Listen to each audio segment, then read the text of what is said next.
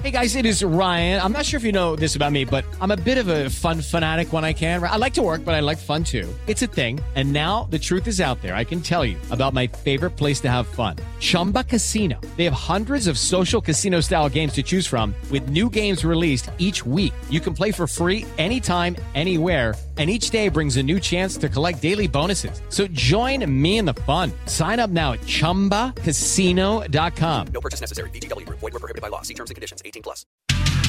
Jovem Pan Morning Show vai começar. Jovem Pan Morning Show está no ar. Jovem Pan Morning Show.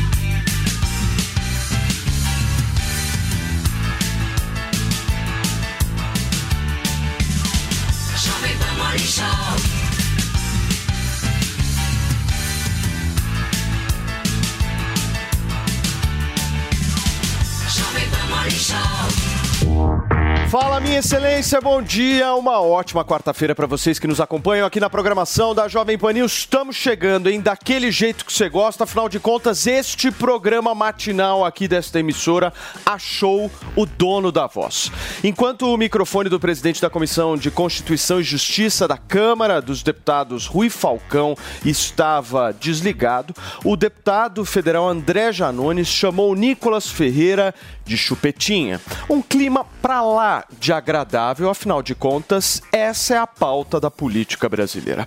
Turma, além disso, temos um documento exclusivo neste programa. O ministro Flávio Dino pode ter se omitido e pode ter omitido uma informação importantíssima. Ao vivo, em instantes aqui no programa, o deputado federal Kim Kataguiri vai mostrar com exclusividade esse documento que eu estou mencionando para vocês. E óbvio, o nosso sofá mais caótico e animado de todas as manhãs brasileiras já está pronto daquele jeito para comentar esse e vários outros assuntos que estão bombando. Afinal de contas, aqui é uma belíssima de uma mistura e temos um entretê bacanérrimo, certo, querido Perfeito, Campos? perfeito, Paulinho. Bom dia, pessoal. Você que está sintonizado aí na rádio, também aqui pela TV. Jovem Panil, seja bem-vindo, pois é, a cantora Alexa teve os bens bloqueados, pessoal. Por quê? Porque para pagar uma dívida de MC Guimê, o MC Guimê que foi lá e deu uma passadela de mão na bunda de outra mulher, agora ela vai ter que pagar a dívida do marido. Além do término, uma dívida para tirar ainda mais a paz. E a nossa hashtag para participar do programa de hoje é Morning Show, pois é, use e abuse sem moderação. Paulinho pode chegar. Fê, vamos girar nossa reportagem direto de São Paulo. A Soraya Lawande traz os detalhes do pedido de internação do adolescente autor do ataque numa escola na Vila Sônia. Soraya, bom dia. Oi, Paulo. Bom dia para você também, a todos que nos acompanham aqui no Morning Show. O Ministério Público, então, de São Paulo ouviu ontem um adolescente de 13 anos que realizou esse ataque à faca na escola pública Tomásia Montoro, na Vila Sônia, zona oeste aqui de São Paulo, e que matou uma professora e feriu outras quatro pessoas. Os promotores pediram a internação do adolescente e ainda querem que ele passe por uma avaliação psicológica. Portanto, a Justiça de São Paulo aceitou que ele fosse internado provisoriamente em uma unidade da Fundação Casa. Ele pode ficar internado por no máximo 45 dias, de acordo com o Estatuto da Criança e do Adolescente. Depois da sentença, o jovem poderá cumprir medida socioeducativa de até três anos. O adolescente foi representado pelos atos infracionais equiparados pelos crimes de injúria racial, agressão, homicídio qualificado consumado e tentativa de homicídio. Então, portanto, a pedido do Ministério Público, ele ainda vai passar por uma avaliação psiquiátrica e mais pessoas ainda devem ser ouvidas. Muito bem, gente. Saindo de São Paulo, a gente vai para Brasília porque o nosso Bruno Pinheiro tem informações de todo o esquema de segurança que vai rolar amanhã por conta da chegada de Jair Bolsonaro ao Brasil. Chega mais, Brunão. Exatamente. A você um ótimo dia. Quem nos acompanha sempre uma alegria, uma honra e uma satisfação. Essa chegada amanhã às 7 e 10 da manhã é pelo menos a expectativa, como a Jovem Pan já havia antecipado essa informação. Jair Bolsonaro embarca hoje às 9h55 em Orlando. Esse voo que vem direto chegando amanhã na capital federal. A legenda de Valdemar Costa Neto acabou chamando uma ajuda aqui do Distrito Federal sobre a segurança para que possa é, agilizar ali o fluxo de veículos, acompanhar os apoiadores que vão recepcionar o ex-presidente da República que estava cerca de 90 dias nos Estados Unidos. O último dia aqui na capital federal, justamente na residência oficial aqui no Palácio da Alvorada. Ele já foi direto chegando no aeroporto antes de viajar. Então, essa chegada amanhã vale ressaltar que a segurança no aeroporto é de responsabilidade da concessionária que administra o aeroporto e na parte de fora, em relação aos manifestantes, haverá uma segurança então reforçada para tentar é, essa ordem também para que nenhum tipo de ação acaba acontecendo e também não vai interferir no durante as operações do aeroporto, que é uma, uma grande um risco, né, de tentar isso é uma uma expectativa de que isso não interfira na movimentação do aeroporto, melhor dizendo. Então amanhã às 7 e 10 da manhã é a expectativa da chegada de Bolsonaro, que não haverá nenhum evento do aeroporto. O planejamento é seguir direto até o condomínio onde ele alugou uma residência e vai ficar com a esposa e os filhos. Viu, Paulo? Muito bem, Brunão. A gente vai acompanhar toda essa chegada do ex-presidente Jair Bolsonaro amanhã, logo pela manhã. Deixa eu ir para Brasília, continuar em Brasília, porque a Dilma Rousseff visitou a sede dos BRICS. É verdade, Lu? Bom dia.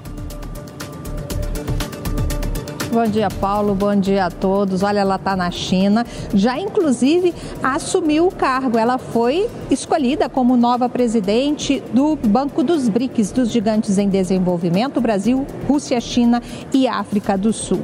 Vale ressaltar que o mandato de Dilma Rousseff será de cinco anos. Na verdade, cada país tem um mandato de cinco anos, mas como Marcos Troirro, que foi é, indicado né, pelo governo anterior, já estava na presidência presidência dos BRICS desde 2020, Dilma completa apenas esse ciclo até 2025.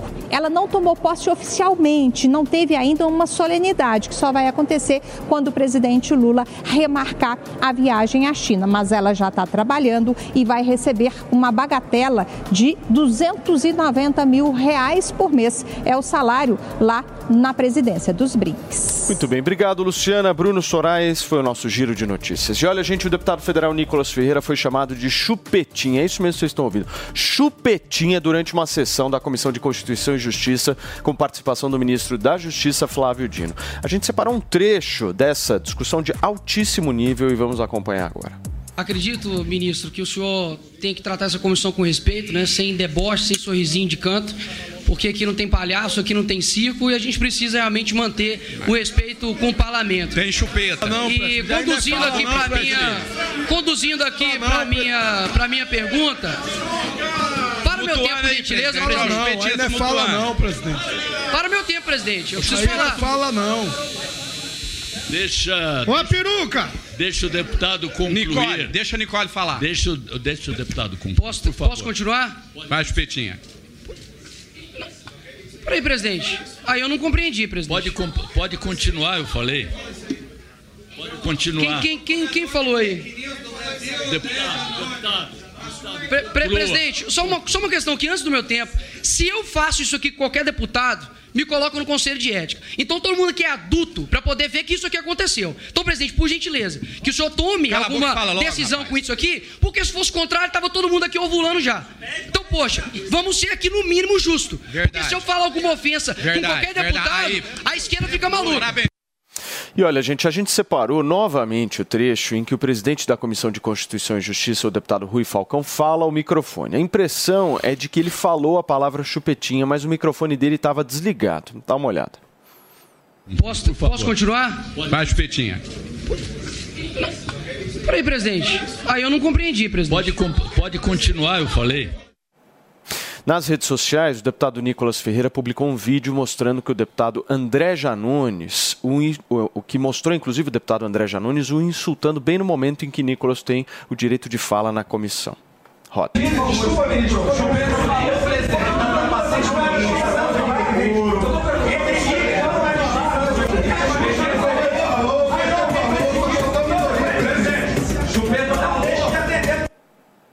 Então tá aí. É óbvio que dá. Primeiro, bom dia, né? Bom dia, Antônia. Bom dia, Mano, Dani, Fê. É óbvio que dá a impressão, à, primeira vista, que foi o Rui Falcão, né? Quando a gente vê a imagem. Mas na realidade, o autor Parece dessa, trabalho de desse dublador. pensamento, né? Isso é uma filosofia de vida, né, meu querido Felipe Campos? Foi André Janones. E aí, o que, que vocês acham sobre isso? Primeiro, é aquela história: quando você coloca o milho no fogo, não pode ficar surpreso quando a pipoca estoura. Então, o- essa situação do deputado Nicolas Ferreira é um pouco previsível diante da palhaçada que ele fez eh, no seu primeiro discurso como deputado federal eleito. Isso dito, pau que bate em Chico dá em Francisco. É um absurdo que um deputado federal seja interrompido no momento de sua arguição numa sabatina ao ministro de Estado com xingamentos que, ainda por cima, aludem a um apelido que nós sabemos a origem. Trata-se de especulações sobre a vida sexual do deputado. Isso é completamente fora do decoro parlamentar.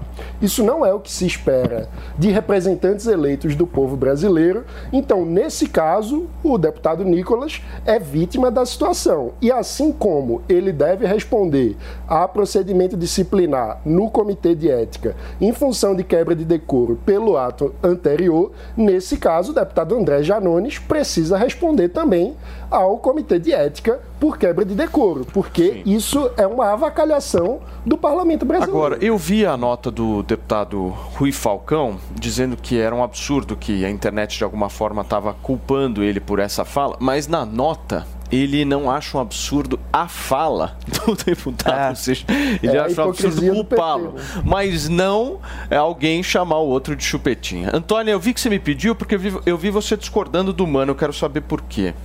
Pedir. Não, é porque. Bom dia, gente. Bom, Bom dia, dia. Bom que dia. Nos ouvindo. Meninos que vocês estão no rádio aí nos ouvindo, vocês não sabem o quanto que eu tô bonita hoje pra vocês, que vocês não estão vendo. Gente, olha, eu não concordo com a fala do Mano, que ele diz que se, ele, se o Nicolas fez aquilo, agora eles podem esperar qualquer coisa, que pau que dá em Chico, dá em Francisco. A gente não viu ali nenhum menino de 23 anos, não tô dizendo que por ele ter 23 anos ele pode ter feito isso, eu não concordo com a forma, repito aqui, é, o conteúdo eu concordo, mas a forma não, não precisava daquilo, mas enfim, agora está pagando né, pelo que fez. De, toda, de todo modo, é repugnante ver um monte de velho, velho, macho escroto, entendeu? Fazendo é, é, é, banzé, sabe? Fazendo patifaria numa sessão tão importante com dinheiro do povo, entendeu? Com falas machistas, com falas homofóbicas, por quê? Cadê a turma da lacração? Pra, pra gritar com Janones? E vocês acham que o Rui, com 190 anos, vai achar é, uma fala dessa é, anormal? Não, porque é da cabeça desse, dessa gente. Vocês viram um monte de macho escroto nessa sessão? Tem que tirar isso, tem que botar mulher no Congresso, mulher empoderada, mulher inteligente, mulher que produz, tem que botar a mulher no poder. Eu não vi mulher ali naquele negócio, eu só vi um monte de macho escroto tirando onda com a cara do povo, gastando o dinheiro do povo pra fazer merda. Eu fico revoltada com isso. É uma Agora- sessão de quinta série aqui. É uma quinta série, vale lembrar uma, uma história que talvez ninguém tenha comentado ainda, e eu acho que a gente tem que deixar isso muitíssimo claro, é que se fosse de uma outra forma, se fosse com qualquer outra pessoa, porque nós sabemos exatamente a origem qual foi desse apelido, que inclusive acuminou aí, e marcou e carimbou nas costas aí do deputado Nicolas Ferreira, se fosse qualquer outra pessoa, a esquerda estaria chamando de homofóbico, enfim, de qualquer outra questão que a gente sabe que isso poderia alavancar para outras histórias. Agora, você permitir uma história como essa, aonde ele legitimamente foi eleito pelo, pelo povo brasileiro com mais de um milhão e meio de votos, eu acho que em primeiro lugar a gente não pode tirar a legitimidade disso. Né? Então, o que eles devem fazer, em primeiro lugar, é instalar realmente uma comissão de ética e começar a apurar direitinho essa história. Agora, isso, eu- isso, eu não, isso não funciona. Isso não é de- de- de- dessa forma, senão da- daqui a pouco Eu concordo. Agora- e agora acho só que pra- precisamos,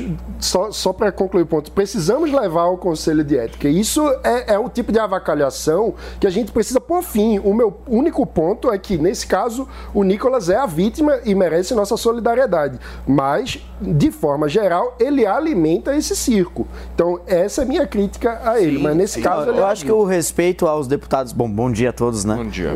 bom, o respeito a qualquer eleito ele deve acontecer independentemente da quantidade de votos, independentemente da visão política e todo o tratamento que um presidente de uma comissão tem que levar em consideração é sempre um posicionamento para que o trabalho avance da maneira mais técnica possível e mais responsável. No meu ponto de vista, o Rui Falcão foi muito falho Primeiro, por não entender o que está acontecendo, um presidente tem que prestar atenção nas falas das pessoas e tem que, de alguma maneira, garantir o controle. Ele não fez isso. E uma coisa que me deixou assim revoltado foi ver diversos perfis de Instagram, de páginas, de perfis de esquerda.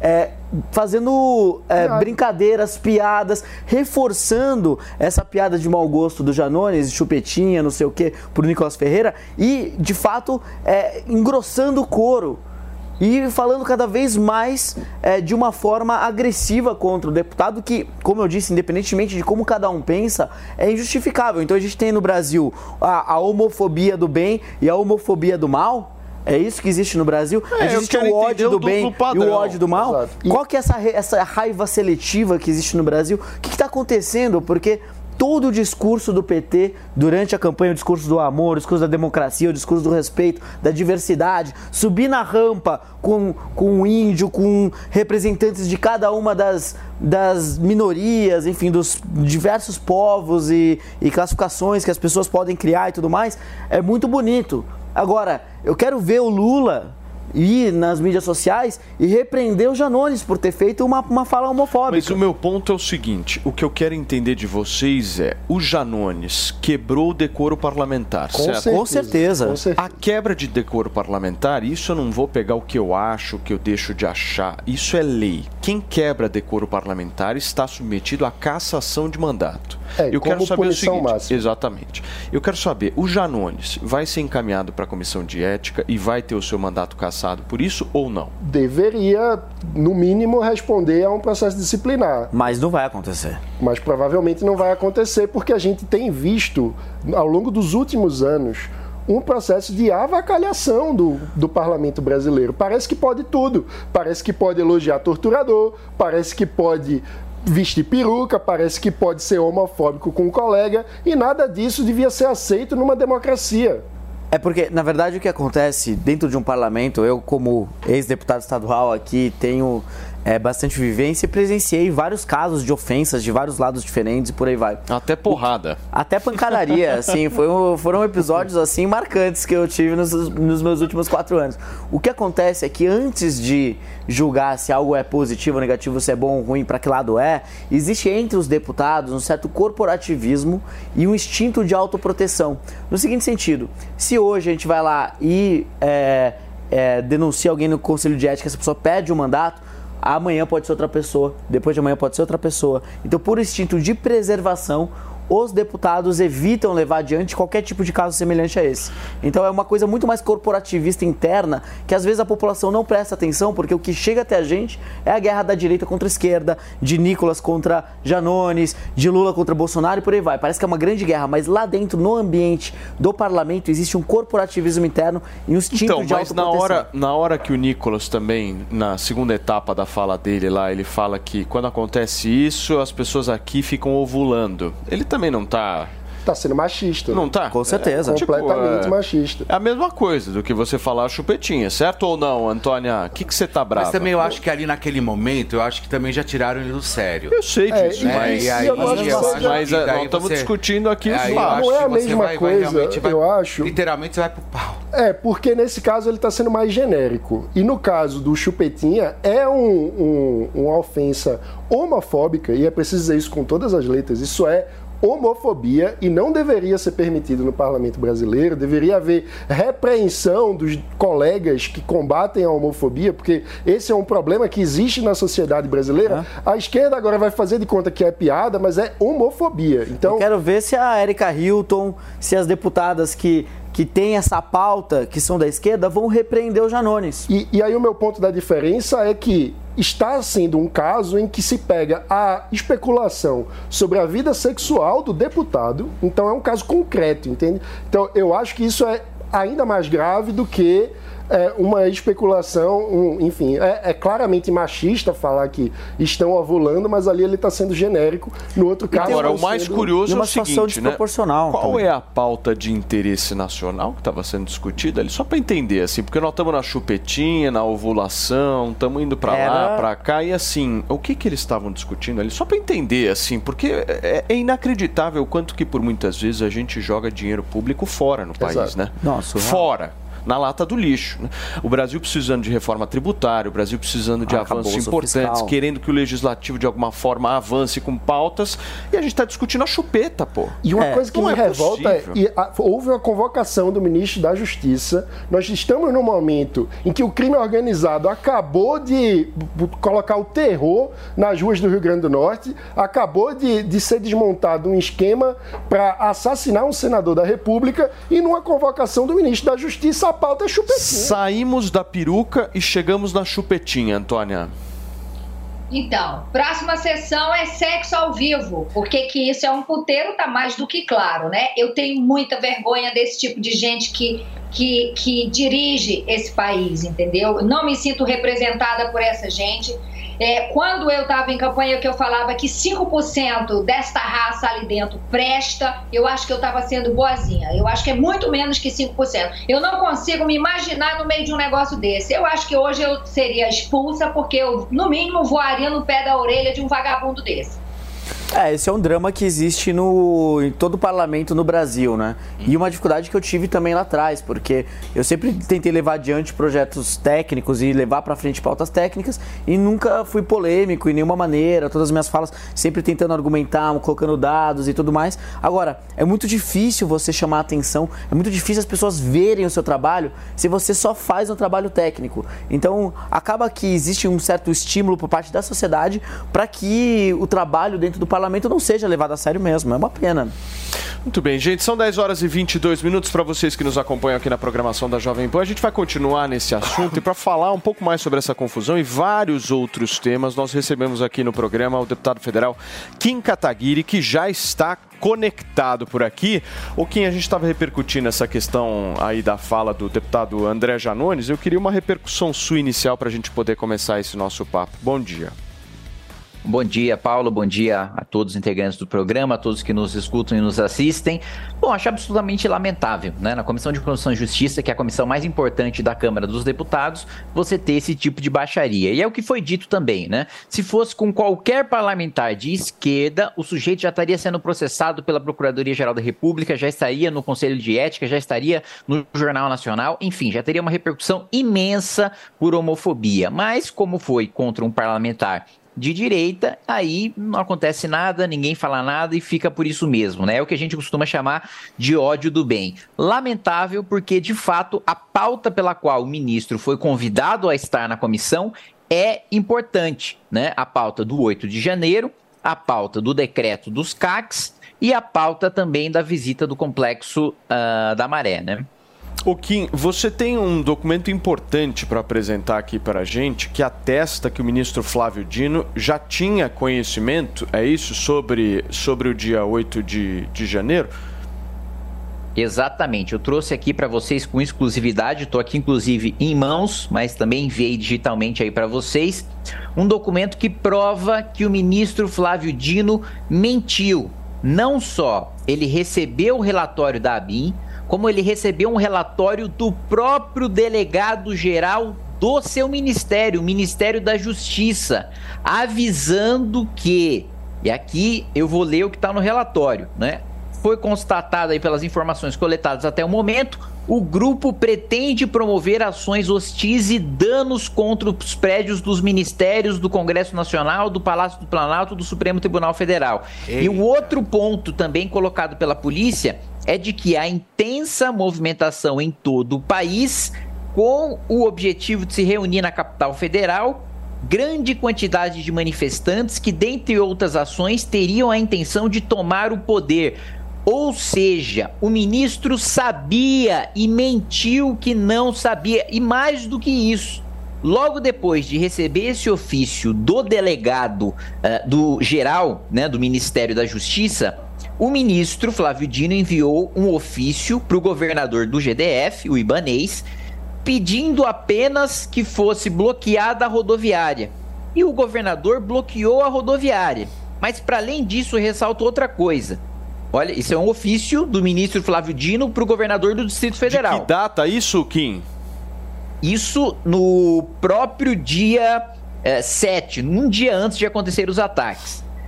Reforço que o Ministério da Justiça e Segurança Pública e as forças federais estão monitorando o referido movimento e encontram-se à disposição para emprego imediato em caso de necessidade, a fim de resguardar o patrimônio da União. Ou seja, o ministro Flávio Dino, primeiro, mentiu dizendo que não sabia. Ele recebeu um relatório não só da BIM, mas do próprio ministério dele, né?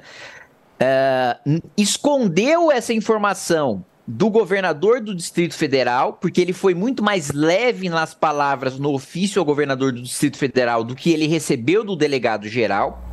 Mandou fechar a rodoviária, o governo do Distrito Federal fechou e ele disse para o GDF ficar despreocupado que as forças federais já estavam atentas e prontas para agir, mas não agiram.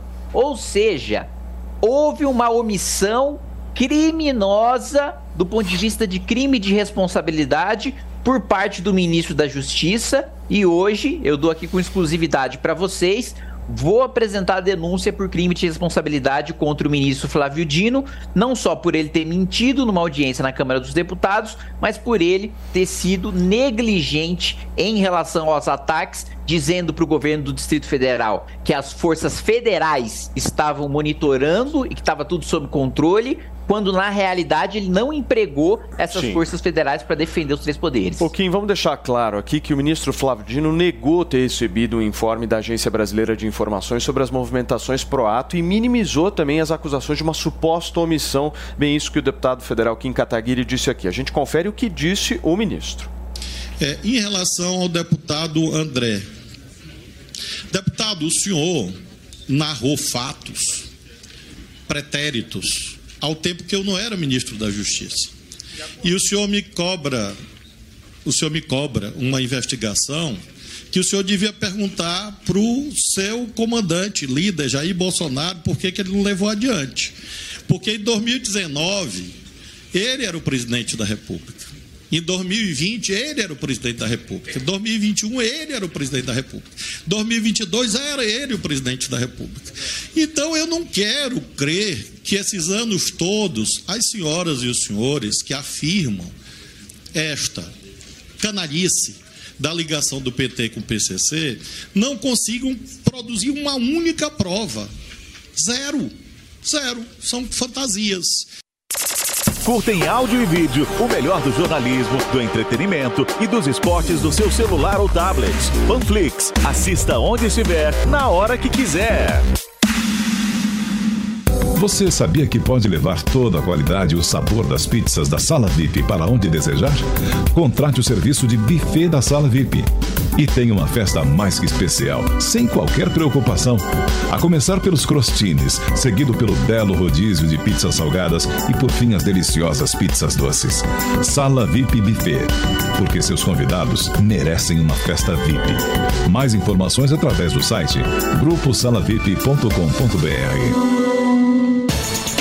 Tá embarcando no mundo de apostas esportivas e não sabe por onde começar? Então conheça o vaidebob.com. Simples, fácil e intuitivo, o site te oferece as melhores odds do mercado e tem mais. Nas redes sociais, arroba vai de Bob, você tem postagens diárias sobre as principais disputas e dicas para fazer aquela fezinha. Muita gente acha que apostar é um bicho de sete cabeças, mas agora que você tem o Vai de Bob, fica relax. Então já sabe, na dúvida, vai de Bob. Liderança e inovação, com Luiz Calainho na Jovem Pan.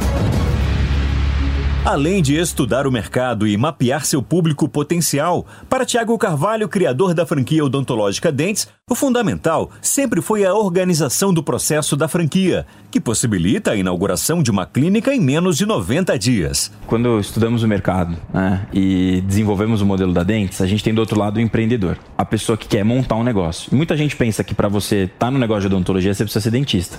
No nosso caso, não, isso não existe. A gente tem hoje, a maioria dos nossos franqueados não são dentistas, apesar de termos dentistas e serem muito bem sucedidos também. Deixa eu fazer uma observação. Eu sou um dos acionistas de teatros e nem por isso eu sou ator, né? Perfeito.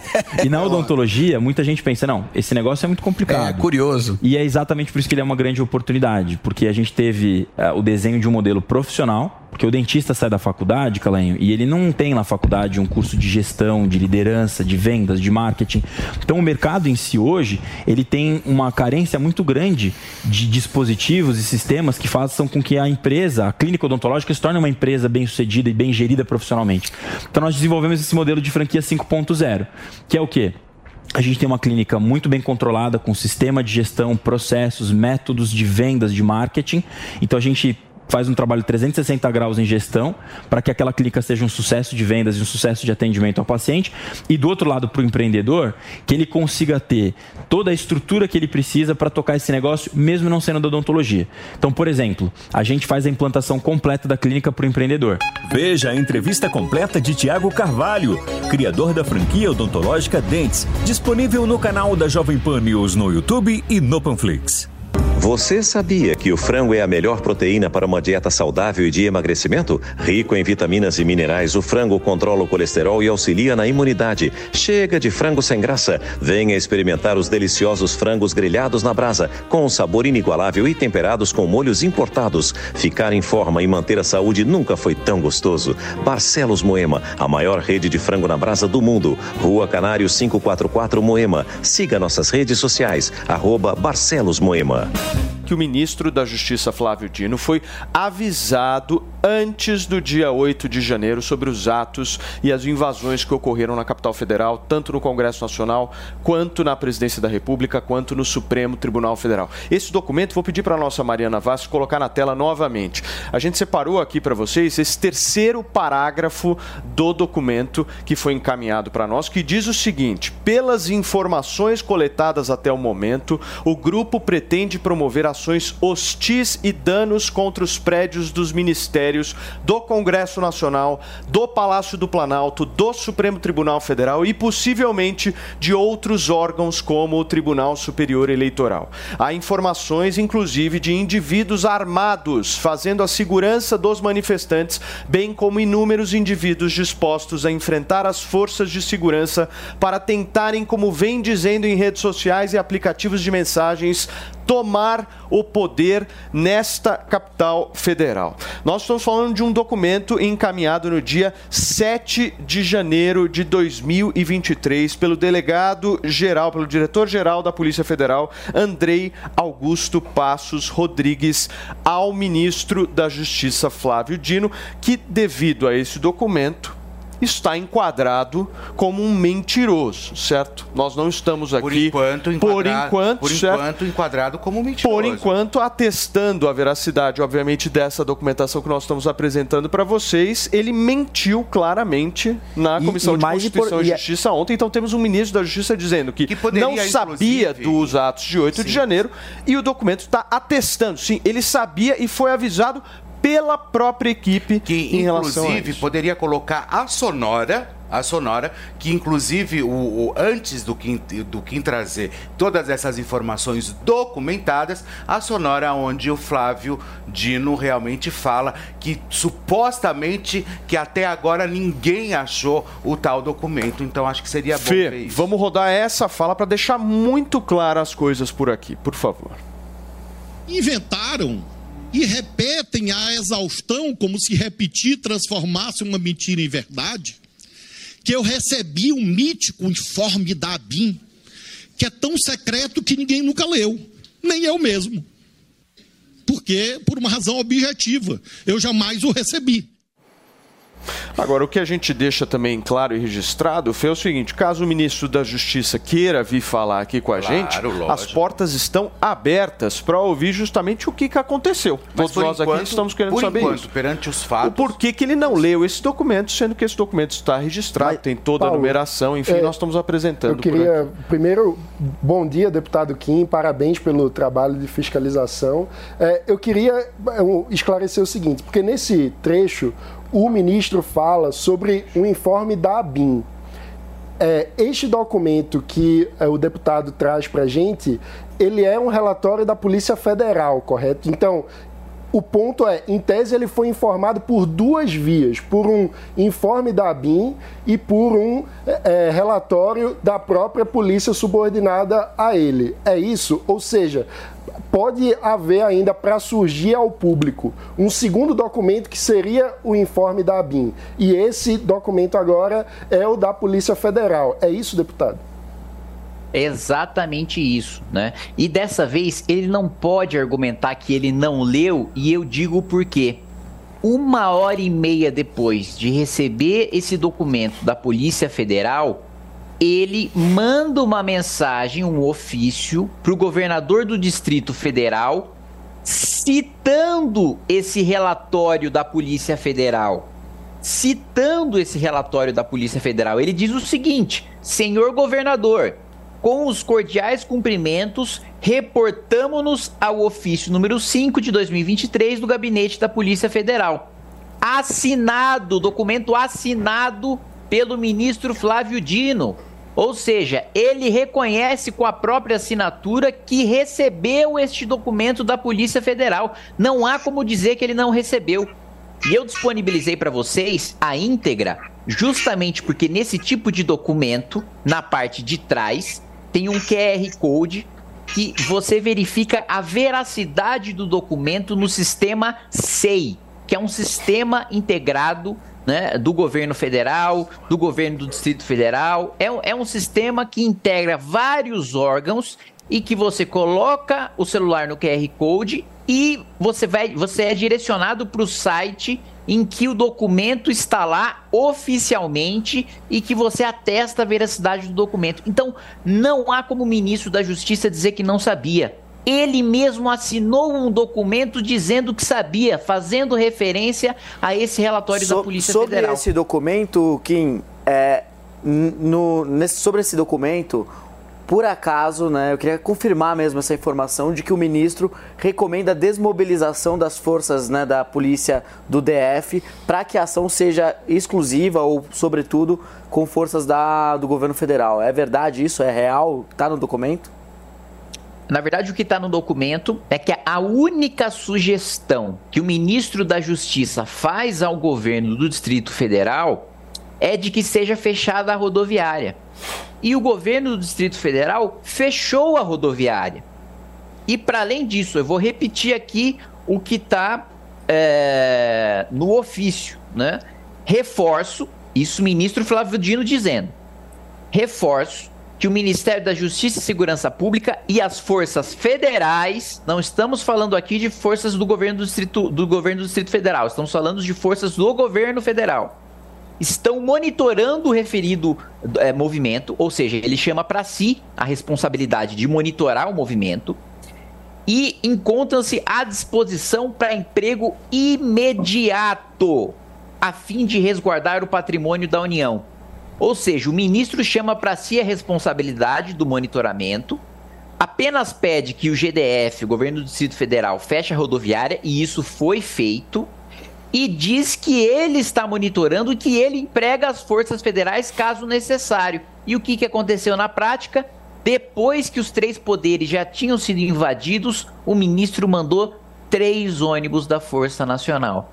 Só depois, quando o ministério já tinha monitorado, que aquilo ocorreria antes. Então não teve ação preventiva. E também o pedido do próprio delegado-geral André Augusto Passos no dia 7 de janeiro foi muito claro. Sugere-se, por fim, que grupos de pessoas com este propósito que se encontram contra o patrimônio público ou privado, bem como a democracia, também sejam impedidos de circular nesta capital. Ou seja, o delegado foi claro, absolutamente claro, pedindo algum tipo de recomendação ao ministro da Justiça. No Deixa eu sentido de trazer. bloquear a ida dos manifestantes Exatamente. até a Para não deixar aquela situação ali Ou avançar seja, o ministro alguma forma. deliberadamente não recomendou, a ele não, é, não levou adiante a recomendação do delegado da Polícia Federal. Gente, são 10 horas e 39 minutos. Para vocês que chegaram agora, a gente está aqui conversando com o deputado federal Kim Kataguiri, que trouxe um documento exclusivo mostrando claramente que o ministro da Justiça, Flávio Dino,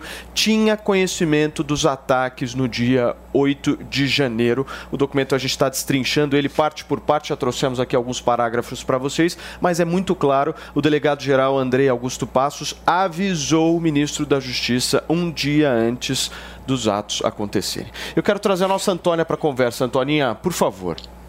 Obrigada, Paulo. Bom dia, Kim. Kim, eu preciso, é, é, assim, eu sou muito pragmática, sabe? Me, me, me dá ânsia de vômito de ver essa história tá rolando desde o início do ano e vai virar o ano e a gente falando desse assunto. Desde o início, que está mais do que claro que o Flávio Dino sabia. Agora você está me trazendo, nos trazendo, né, um documento que prova que ele sabia. Então, assim, no fim do dia, o que isso quer dizer e onde vamos parar com isso? Qual é o final dessa ópera? O final da ópera, na minha avaliação, é muito simples. Eu ingresso com a denúncia contra o ministro agora por crime de responsabilidade. Ele é processado por crime de responsabilidade e eu já tendo as provas, não tem como ele dizer que não sabia, não tem como ele se eximir da responsabilidade. Portanto, ele deve ser condenado, perder o cargo e perder os seus direitos políticos, como prevê a legislação. Então, esse é o, o, o- fim da história. Agora, isso demonstra o porquê que o governo Lula e a bancada do PT desistiu da CPI do dia 8, retirou as assinaturas do dia 8 e inclusive a notícia de que o governo pagou 30 milhões em emendas parlamentares para que deputados né, da base aliada tirassem as assinaturas do documento.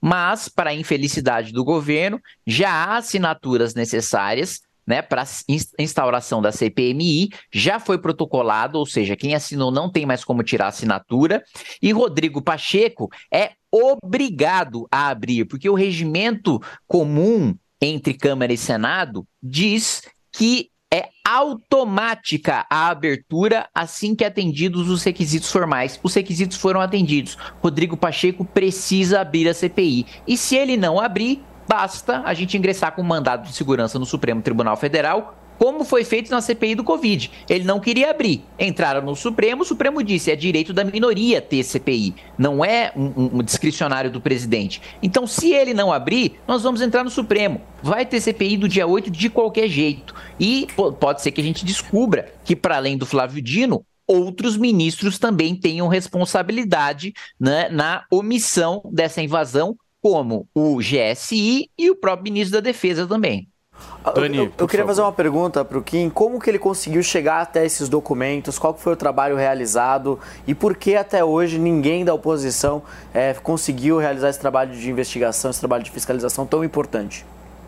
Então, este é o documento né, que eu obtive, eu preciso resguardar o sigilo da fonte, mas que eu obtive eh, porque me foi trazido por um cidadão que teve acesso a este documento, que assistiu à Comissão de Constituição e Justiça e que ficou indignado quando ouviu o ministro dizer que não foi avisado dos ataques. Então, este sujeito, que eu preciso resguardar para proteger, porque a gente está falando de um dos principais ministros do governo Lula, né, do ministro da Justiça, e se houver a sua queda, né, eu não tenho a menor dúvida de que o governo, com a sua sanha persecutória, vai querer se vingar dos responsáveis por isso. Não preciso resguardar quem me passou esse documento, mas foi de um sujeito que ficou indignado ao ver que o ministro disse que não sabia de nada. Quando um documento comprova que não só ele foi avisado, como ele mesmo assina e atesta que foi avisado. Muito bem, mano. Deputado, é, para além do, do processo político de crime de responsabilidade, que providências jurídicas podemos tomar? Porque se trata de uma omissão deliberada é, de um eventual golpe de Estado, né? Olha, até onde, até agora, né, eu recebi esse documento ontem, é, é, nessa madrugada, na verdade, eu recebi esse documento, né, e na, na análise do meu jurídico, por enquanto, o que nós podemos fazer é ingressar com uma denúncia por crime de responsabilidade. Eu ainda estou analisando se é possível entrar com uma chamada notícia de fato, que é quando você representa ao Ministério Público, no caso, a Procuradoria-Geral da República, porque a gente está falando de um ministro com foro privilegiado, para ele responder é, por eventual crime comum. Mas por enquanto o que a gente tem como certo é que ele cometeu crime de responsabilidade. Agora, Kim, do ponto de vista político, você vê campo para isso? Eu vejo campo para isso porque é muito patente, é muito evidente, né, que o ministro mentiu e que o ministro sabia. É um escândalo, é um escândalo. E isso precisa ser repercutido o máximo possível, porque é um atestado de culpa do ministro assinando o documento que lhe dava ciência sobre o que aconteceria no dia seguinte e se omitindo no ofício que enviou ao governo do Distrito Federal. E hoje, vamos lembrar, o governo Lula não tem base. Nós estamos chegando no que eu tenho chamado de 100 dias sem nada. Nós não votamos absolutamente nenhum projeto do governo Lula porque ele não tem maioria na Câmara dos Deputados. Pelo contrário, a maioria das suas medidas provisórias vão, no que a gente chama no jargão político, caducar. Né? Porque o que é uma medida provisória? É uma lei né, é, que o presidente da República publica e que tem efeito imediato. Se ela não é analisada pelo Congresso Nacional no prazo de 120 dias, ela perde os seus efeitos, ela deixa de ser lei porque é uma lei provisória.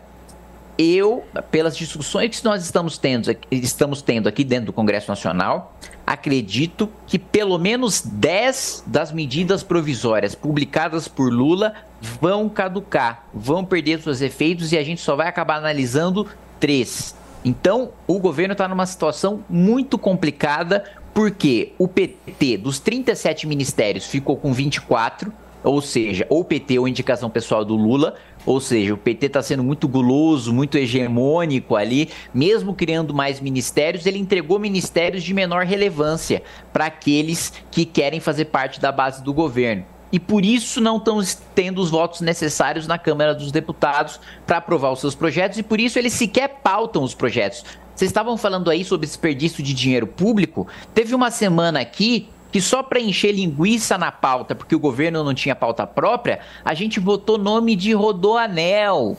A Câmara dos Deputados do Brasil responsável por fiscalizar o governo federal e por criar leis que vão é, entrar em vigor e vão funcionar no país inteiro, estava votando e votou e aprovou nome de Rodoanel.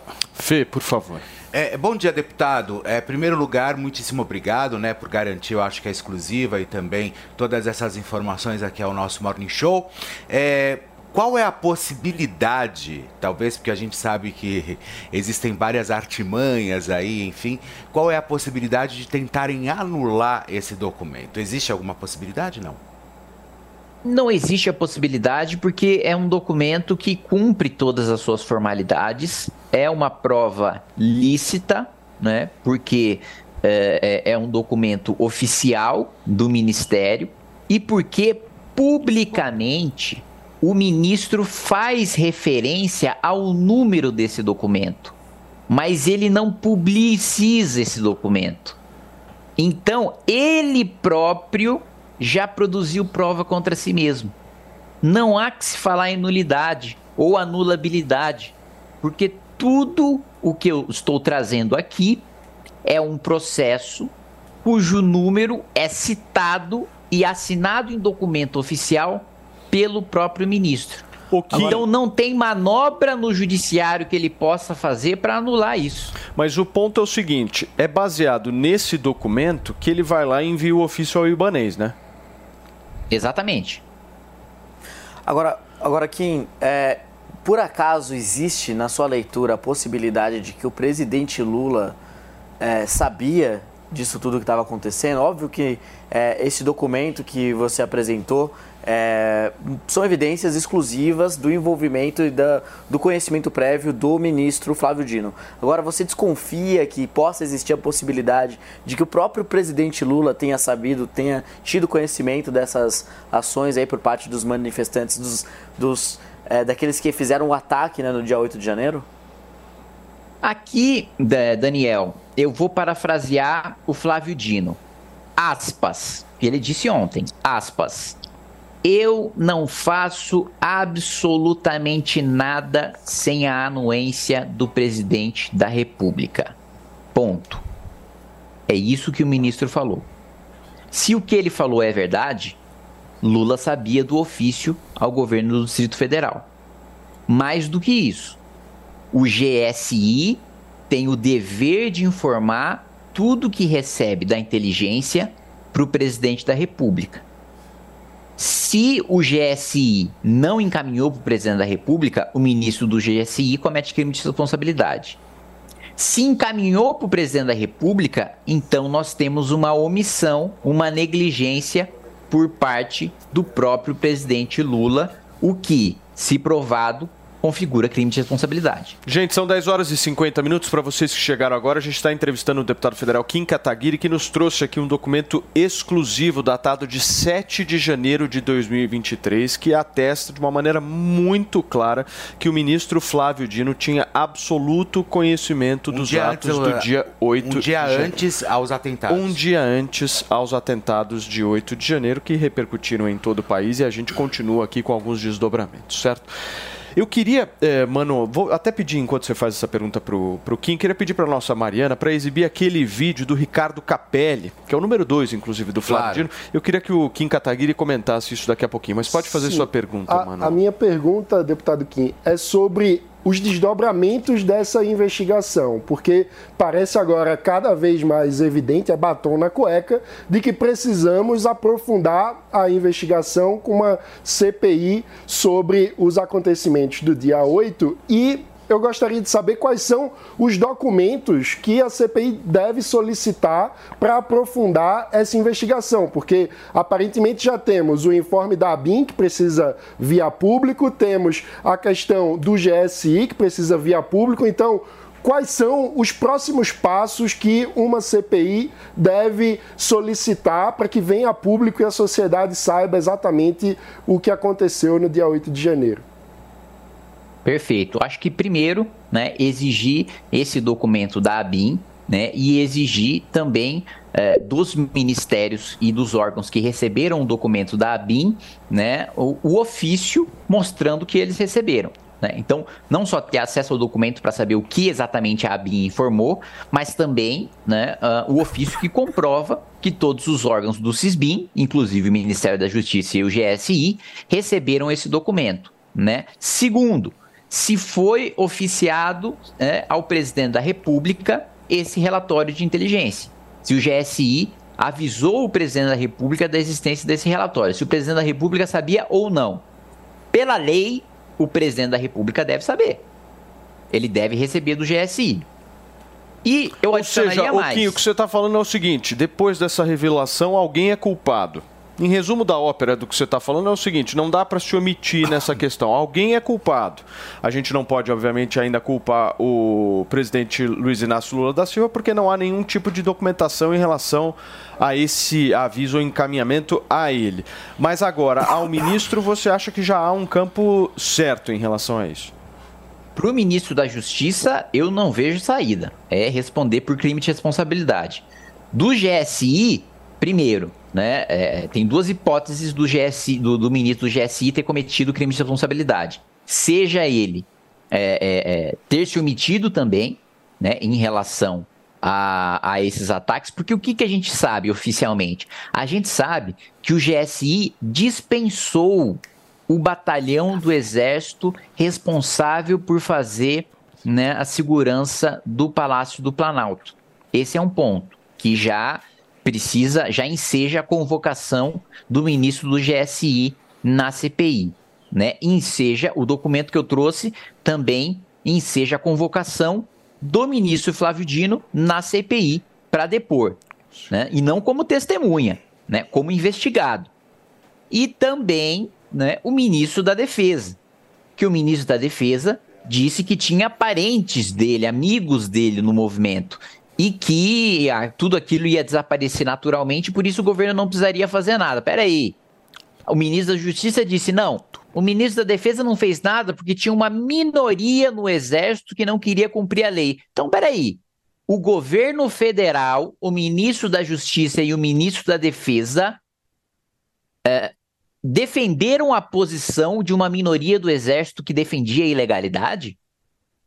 Aí nós temos, aí nós temos crime comum. Aí nós estamos falando de cadeia. Se isso fica comprovado. Pode E repetir o- esse raciocínio, Kim, rapidinho, só para ficar claro? Repito, o ministro da Justiça me respondeu ontem na Comissão de Constituição e Justiça que o ministro da Defesa, Múcio, não desmobilizou os acampamentos em frente às Forças Armadas, aos quartéis das Forças Armadas, porque uma minoria das Forças Armadas não defendiam a legalidade. A, expressão que o ministro Flávio Dino usou foi de que essa minoria do exército preferiu escutar vozes satânicas. Foi essa expressão que o ministro utilizou. Mas então, peraí, vamos parar para analisar. Isso significa que o ministro da Defesa e da Justiça deixou de aplicar a lei por causa de uma minoria das Forças Armadas que defendia a ilegalidade? Isso é crime comum. E a Isso é ilegalidade em questão... manifestamente descumprir a lei. E a ilegalidade em questão é um golpe de Estado, né? Para falar Não, com clareza. Deixa eu, só, deixa eu só agradecer aqui a participação do deputado federal Kim Kataguiri. Kim, muito obrigado, viu, por, por ter aceitado aí o nosso convite e ter participado aqui da programação da Jovem Pan. Obrigado e a gente vai repercutir esse documento que você apresentou ao longo de todos os outros programas aqui da casa. Obrigado, Kim. Perfeito. Muito obrigado pelo convite. Bom dia a todos, integrantes do, do programa, e bom dia a todos que nos assistiram. Valeu. Gente, a Justiça dos Estados Unidos ordenou que o ex-vice-presidente Mike Pence deponha sobre as conversas com Donald Trump que antecederam a invasão de 2021 ao Capitólio. A Miriam Spritzer tem os detalhes ao vivo direto de Nova York pra gente, certo, Mi? Bom dia, bom dia. Pois é, o Mike Pence ele está enfrentando né, uma coisa que já está acontecendo há bastante tempo, é que estão tentando levar tanto Trump quanto Mike Pence para essa investigação para que eles possam ter mais informações do que, que aconteceu antes de 6 de janeiro. O que vai acontecer, na verdade, é que o Mike Pence ele vai poder ah, falar sobre o que aconteceu, o que o, o trabalho de outras pessoas e não necessariamente do trabalho dele. Por outro lado, se sabe que o Mike Pence ele manteve uma postura bastante responsável nesse no dia 6 de janeiro, porque ele estava de fato fazendo o papel do, do líder naquele momento dentro do Congresso e do Senado para passar adiante né, o, o poder, a- o período de transição. Então, nesse sentido, o Mike Pence ele não está preocupado com com o que, que ele vai apresentar e o que, que ele vai ser perguntado.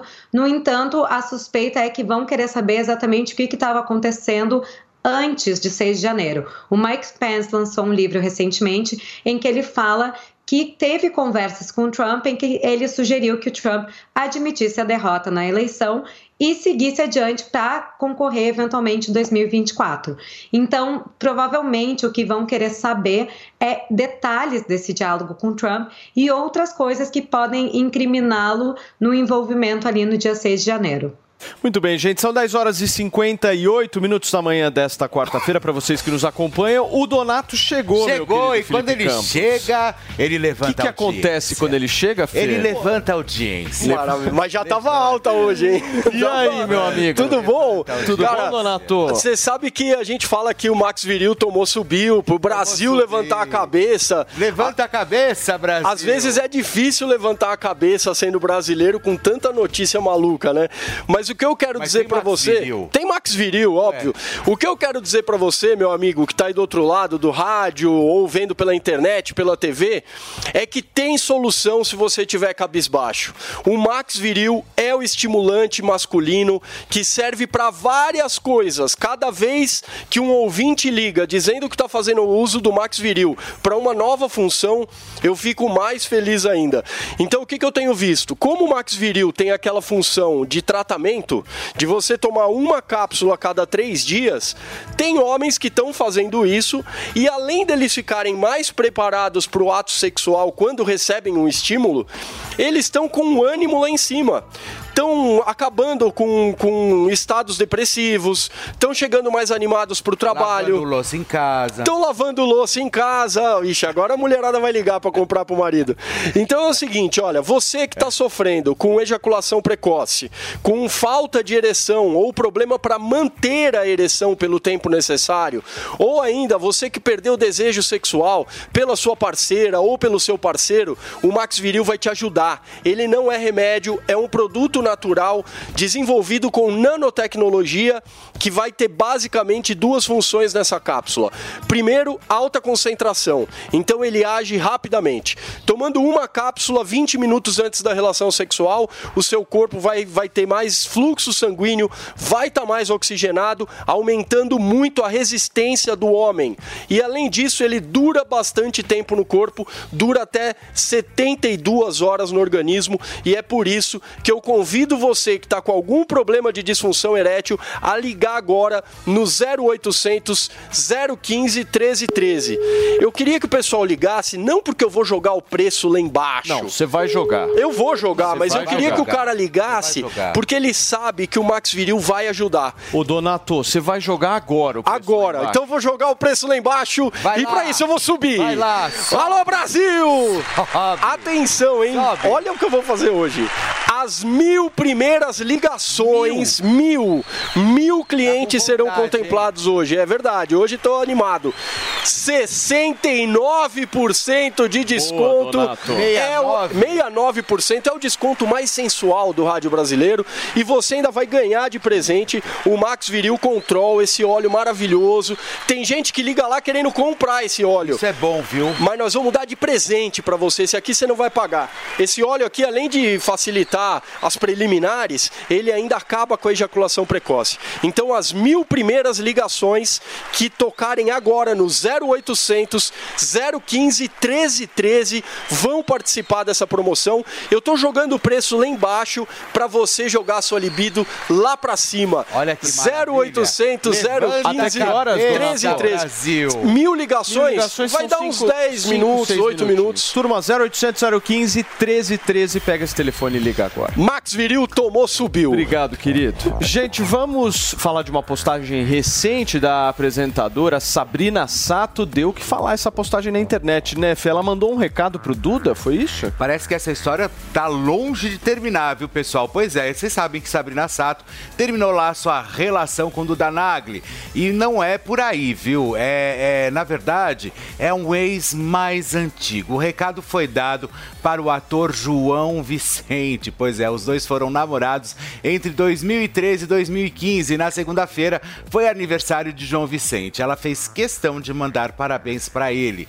E a mensagem soou diferente para os seguidores. Vamos, vamos ver o print da mensagem que ela escreveu. Olha só. Vale lembrar que Sabrina saiu recentemente de um relacionamento de 7 anos com um ator Duda Nagli, com quem teve a pequena Zoe. Tá um pouco longe, na verdade, a, a, a postagem. Se desse para jogar no, no, no telão, acho que ficaria melhor pra gente poder ler. Mas essa foi a postagem aí. Ali. Feliz aniversário, João Vicente, 27, que é o João Vicente, é, é, que é o ator João Vicente. Você merece realizar todos os seus sonhos. Tô aqui na sua torcida sempre. Viva Sabrina Sato. Eu acho que nesse momento eu vou dar um zero para Sabrina Sato, porque eu acho que nesse momento a gente tem que ter um pouco de responsabilidade emocional, independente do que nós tenhamos feito ou como a gente tenha vivido. Então ela acabou de se separar. Eu acho que por mais ela poderia pegar o telefone, ligar e desejar ou mandar um WhatsApp ou fazer qualquer coisa do gênero, mas não postar, sendo que a gente sabe que ainda existe um carinho e o amor por parte do Duda.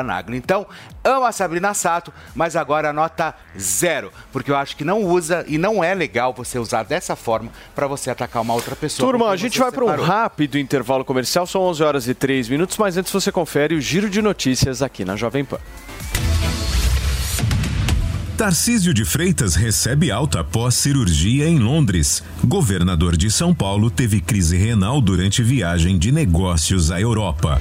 Governo prorroga prazo para recadastramento de armas. Decreto assinado pelo presidente Lula muda data limite de 3 de abril para 3 de maio. Lula remarca viagem à China para o dia 11 de abril. Petista convidou o presidente do Senado, Rodrigo Pacheco, para integrar a comitiva. Mulher enterrada viva é resgatada de túmulo em Minas Gerais. Vítima de 36 anos de idade foi salva pela polícia militar com ferimentos na cabeça.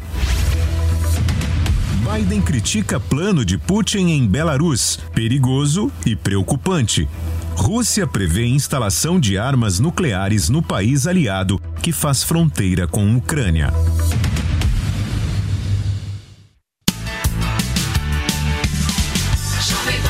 show. Você já ouviu alguém chamar uma empresa de unicórnio? Unicórnios são empresas avaliadas em mais de um bilhão de dólares. Já imaginou investir numa empresa com esse potencial? Então junte-se à Jovem Pan na caçada do próximo unicórnio. Chegou Unicorn Hunters, o reality show que é sucesso nos Estados Unidos e na América Latina, agora no Brasil e aqui na Jovem Pan News. Unicorn Hunters. Assista, faça sua avaliação e acesse unicorn.com para investir no próximo unicórnio. Unicorn Hunters. Todo domingo às 5 e meia da tarde na Jovem Pan News e na Panflix, onde e quando você quiser. Experimente o polvo à provençal do Rufinos Restaurante. Uma deliciosa receita de polvo inteiro grelhado com alho e ervas de Provence. Acompanhe riso al nero de sépia. Para duas pessoas, imperdível. Rufinos Restaurante, no Itaim, Rua Doutor Mário Ferraz 377. Acesse rufinos.com.br. Informação e opinião. Jovem Pan News. Imagine um dia inteiro com as principais lideranças do mercado publicitário brasileiro discutindo os temas mais importantes para o futuro dessa indústria.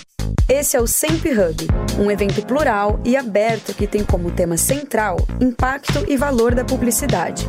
Dia 30 de março, no Teatro B32, em São Paulo. Não perca! Acesse a programação no site semphub.com.br. Uma iniciativa SEMP, Fórum da Autorregulação do Mercado Publicitário. A Jovem Pan apresenta Conselho do Tio Rico. Senhoras e senhores, este é o Conselho do Tio Rico aqui na Jovem Pan. Daniel Zuckerman, Tio Rico, dois pilotos subindo um foguete para te dar bons conselhos. Fazia tempo que eu não vi o caos de São Paulo. Você tá gostando do trânsito, né, tio? Puta, olha, vou te falar, nunca achei que eu fosse reclamar de trânsito, que eu fosse gostar de trânsito. Agora eu tô adorando. É, paciência, é o mundo voltando. Você gosta quando o mundo tá no olho no olho, quando você sente as pessoas, isso que é gostoso de viver. Brasil é ruim, mas é bom, Zuki. É, tio, mas você, eu sei que você tá viajando muito, hein? Vai viajar de novo, né? Pois é, nós vamos pra.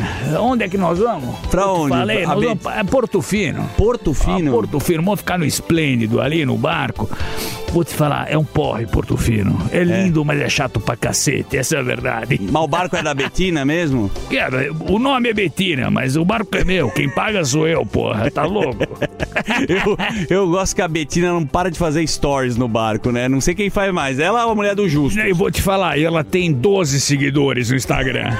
E ela bota no privado, no private, onde só tem melhores amigos, tem seis. Tá certo. E dos seis, dois são eu. Ô tio, vamos falar uma coisa. Eu quero saber se é possível ou não ganhar dinheiro com robô na bolsa. Tem agora inteligência artificial, alguns fundos. Você vê que a turma lá no YouTube tem muita gente falando, ah, arrasta pra cima, a gente já discutiu muito. Mas esses robôs, afinal de contas, funcionam? Zuki, 99% dessa turma de Instagram que fala que ganha dinheiro fácil é lixo. Lixo. 99,9. Tá bom. Pra não dizer 100%. Eles ganham dinheiro com o curso. É, porque, porra, se o cara ganha dinheiro de verdade, vai fazer o quê? Post no Instagram pra poder ficar gerando receita. Agora, o ponto é o seguinte: o melhor negócio tem alguns fundos de quantitativos que é realmente robô, é matemática e física por trás, que você tem que pensar dedo. Esses vão muito bem. O que difere um do outro é a quantidade de processamento que cada algoritmo consegue uh, ler. Tá. Porque um ser humano consegue ler quantas informações por segundo? Poucas. Difícil, é verdade. Um computador são milhares. Agora, realmente o cara que bota um, um supercomputador para poder funcionar, lê milhões por segundo. E é aí que tá o diferencial.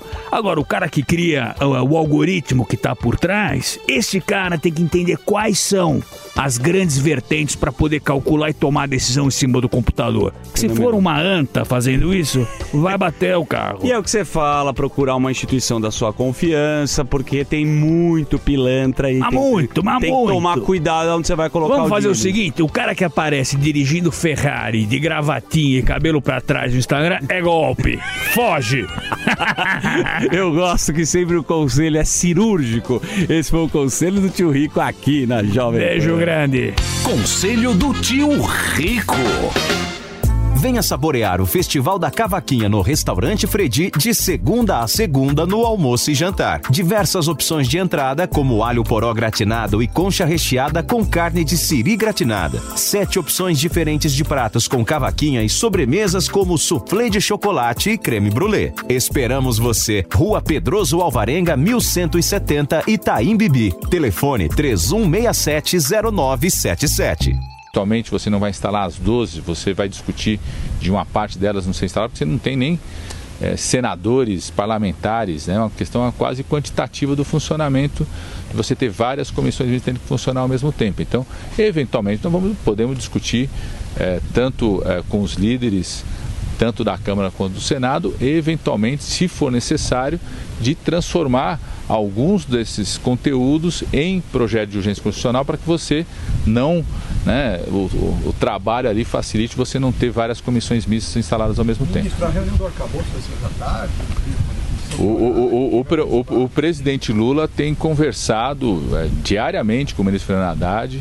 O presidente Lula tem a intenção não fechou uma data, mas tem intenção de enviar o marco fiscal o mais rápido possível. Aliás, na conversa ontem com o presidente do Senado, a sinalização muito positiva por parte do Senado, como já tinha sido dado pelo presidente Lula na Câmara, de chegando o marco fiscal a gente poder aprová-lo o mais rápido possível, eh, tanto para dar uma sinalização forte para os investidores, para os atores econômicos, que nós vamos perseguir né, de forma permanente a combinação da responsabilidade social com a responsabilidade fiscal, quanto também para a própria preparação da lei de diretrizes orçamentárias do orçamento do ano que vem. Né. Então é muito importante é, a aprovação do marco fiscal, concomitantemente com a aprovação da lei de diretrizes orçamentárias, para preparar as regras para o orçamento do ano que vem, que deve ser encaminhado em agosto. Né? Então, um ambiente muito positivo. O presidente tem conversado diariamente com o ministro Fernando Haddad, deve conversar hoje de novo é, com o ministro Fernando Haddad para fecharmos aí, depois de tudo aquilo que ele ouviu, ele conversou com o presidente da Câmara, do Senado, líderes, é, fechar a proposta da nova regra fiscal para o país. Como eu falei, não tem uma data definida, não tem uma data definida, o presidente Lula não definiu uma data do envio. É, ontem também com o presidente do Senado não se falou de data para o envio da regra fiscal, mas quer fechar o mais rápido possível para que a gente possa tramitá-lo na Câmara do Senado. O mais importante é que eu tenho visto um ambiente muito positivo, tanto na Câmara quanto no Senado, de muito compromisso do Congresso Nacional em termos uma regra fiscal do país que seja crível, que todo mundo acredite que ela possa ser cumprida, que passe essa credibilidade, uma regra que ultrapasse o governo do presidente Lula, sinalize claramente para os atores econômicos que o Brasil vai ter uma regra estável, que ultrapasse o governo do presidente Lula, que possa dar estabilidade, permitir planejamento para quem quer investir no país e um ambiente de muito compromisso das duas casas em aprovar o mais rápido possível. Ministro, ontem Como é o que tá a saúde do presidente?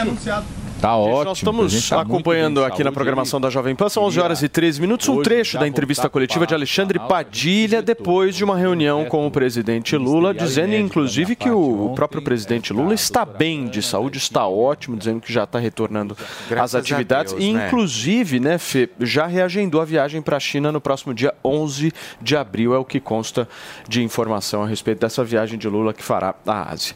E olha, gente, o a gente vai falar o que agora, minha querida uh, Ah, perfeitamente. Temos esse, temos esse, esse delay. Gente, são 11 horas e 13 minutos. Daqui a pouquinho, o Bruno Meyer vai estar por aqui, certo, meu querido Grande Felipe Bruno. Campos? Porque a gente vai conversar sobre a, o mais novo episódio do Unicorn Hunters, que é um programa sensacional que está bombando aqui na Jovem Pan É a depois respeito Tá na de boas Roda, hein? iniciativas. É depois do Tá na depois Roda? Tá na Roda. Coladinho.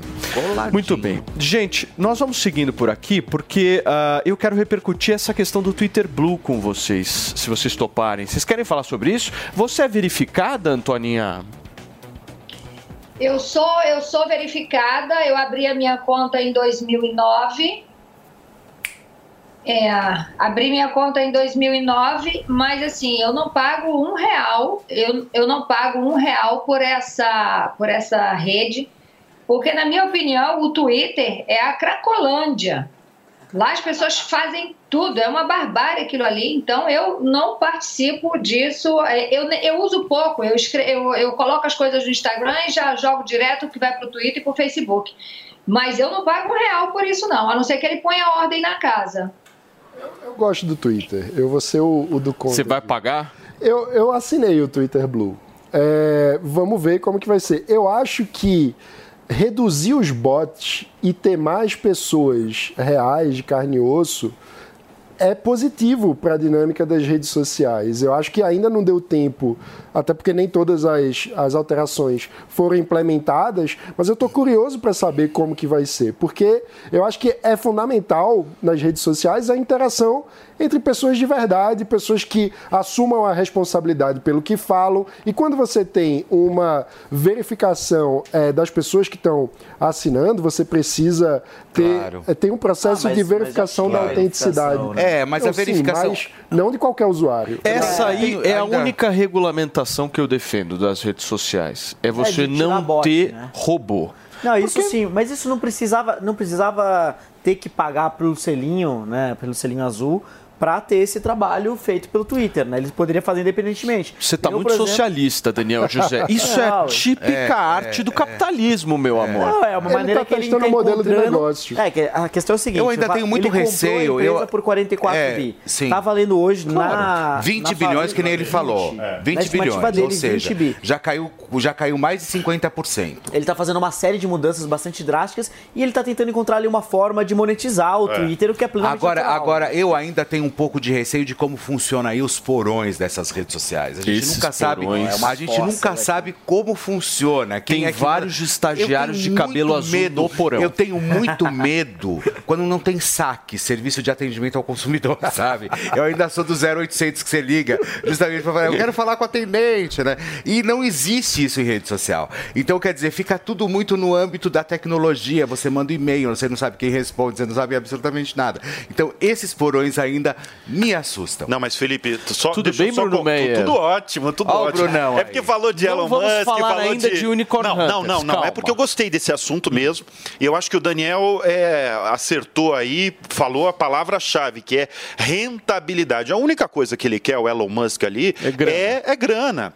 Porque é o seguinte, quando ele entrou na empresa, ele anunciou publicamente que o Twitter per- perdia por dia 4 milhões de dólares por dia, muito mais do que 20 milhões de reais por dia. Então agora ele tem várias cartas na manga para rentabilizar, para trazer dinheiro para gerar lucro. Uma das ideias é transformar o Twitter em banco. Para ter sistema de pagamento, para eu transferir É, dinheiro para o Felipe, para Paulo, para o Daniel, para todo mundo. tentou fazer isso, mas não pegou, ficar É, que né? ainda, é, tá tentando fazer. Mas, agora, o Bruno, selinho, Bruno, o só- só- selinho só uma agora é para você, pagar Só uma e... pergunta. Você acha que vai funcionar com essa quantidade? Porque cada vez mais a gente percebe essa quantidade de invasões que estão tendo em É. redes sociais. Ah, que estão tendo realmente. Eu acho que é, é- é- a criminalidade vai ficar virtual. Essa criminalidade. Já tá. que- Não, já tem uma parte grande, Essa né? criminalidade de assalto à mão armada na rua. Sim. Isso vai acabar, isso vai pra internet. Isso Ô, você pode ter Fê, certeza. como é que você transfere dinheiro num lugar que tem robô? Que tem robô, é. Pô, não É, dá. é. eu, eu não me não sinto, eu não me sinto seguro de, de fazer qualquer tipo Agora, de essa transferência, nem pergunta no do- WhatsApp. do Felipe eu achei boa. Posso só inserir a nossa queridíssima Claro, Miriam claro. Spritzer, porque eu quero muito ouvir a sua opinião, Mi, sobre esse tema.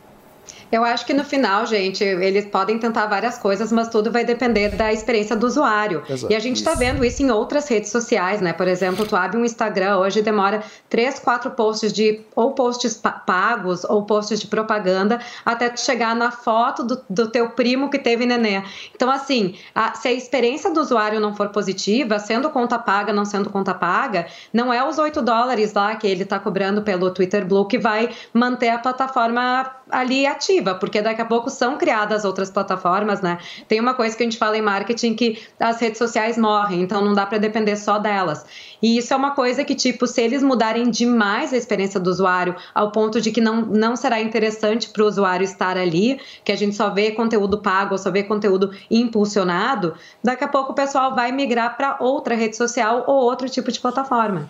Turma, aproveitando o nosso queridíssimo Bruno claro. Meyer, o chefe do Unicorn Hunters aqui na programação da Jovem Pan, o que, que nós teremos no episódio desta semana? Me conta. Olha, o episódio, o, episódio da próxima semana. É muito legal falar do Unicorn Hunters, muito. porque está fazendo um sucesso danado aqui no Brasil. Né? É um programa dos Estados Unidos, a Jovem Pan comprou. É muito bem feito, é muito bem produzido e a ideia é exatamente essa, né? Você tem um monte de startups no mundo todo em que você chega no círculo do dinheiro, que é, são os jurados do programa, né? E você tem que convencer essa galera. E a galera é boa pra caramba. Pra você ter ideia, o cofundador da, da Apple tá lá. O Osninha que está lá, é um dos jurados. A nossa Silvina, que esteve aqui no Brasil, foi entrevistada aqui no Huntercast, estava lá também.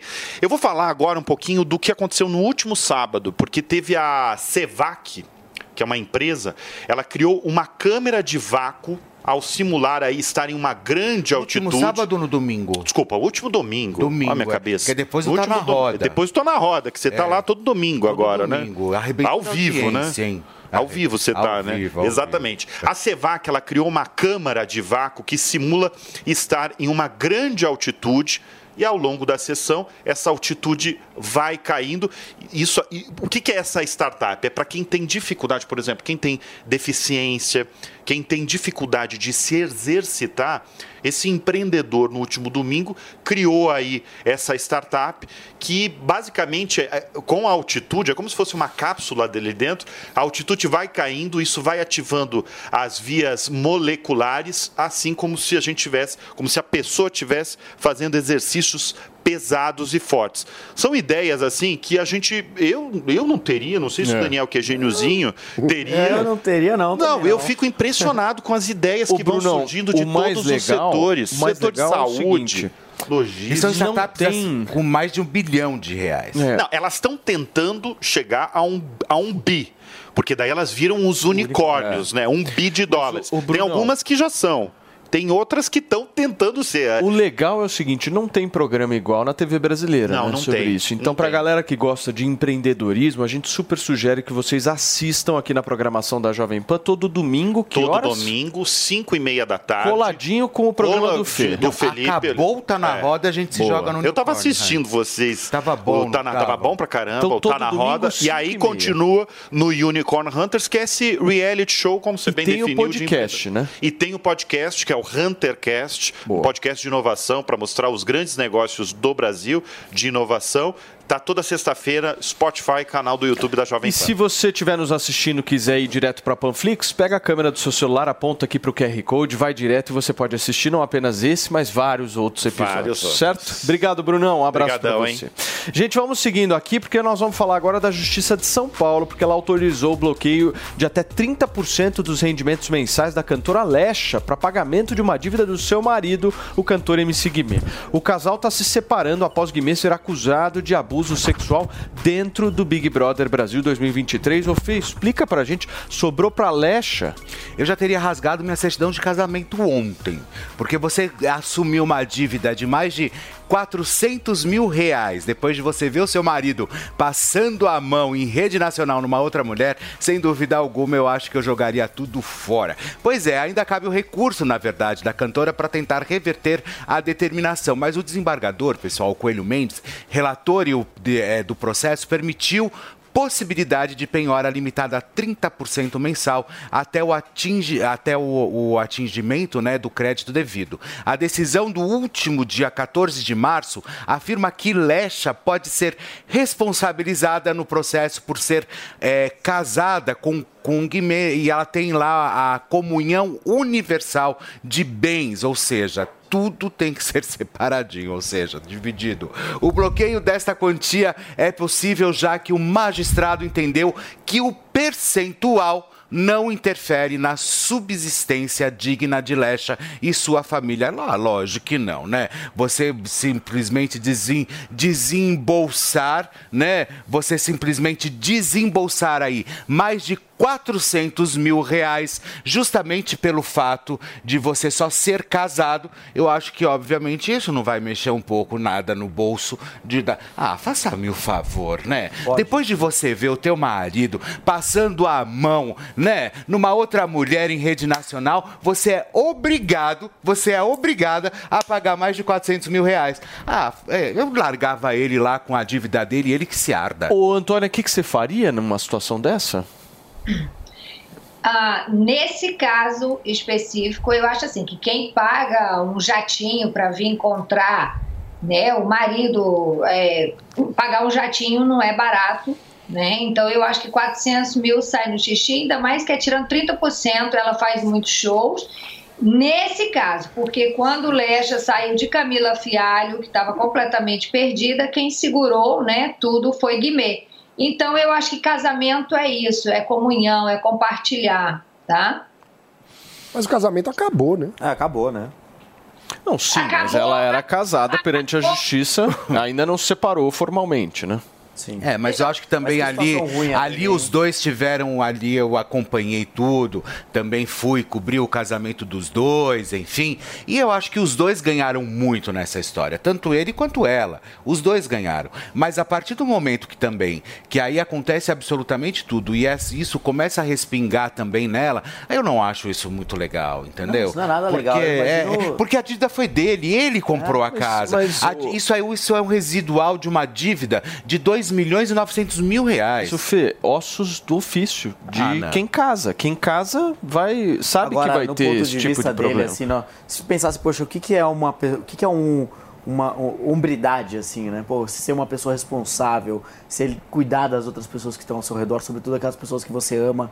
E tudo que ele fez ela passar nesses últimos tempos, essa somatória, assim, de desvios, de situações muito ruins, assim, eu acho que é, na, faltou o Guimê ser um dele. Daniel José, né? Fê? Faltou, faltou a Alexa conhecer o, o, Daniel José. Essa é a grande verdade, porque ele está solteiro, viu, pessoal?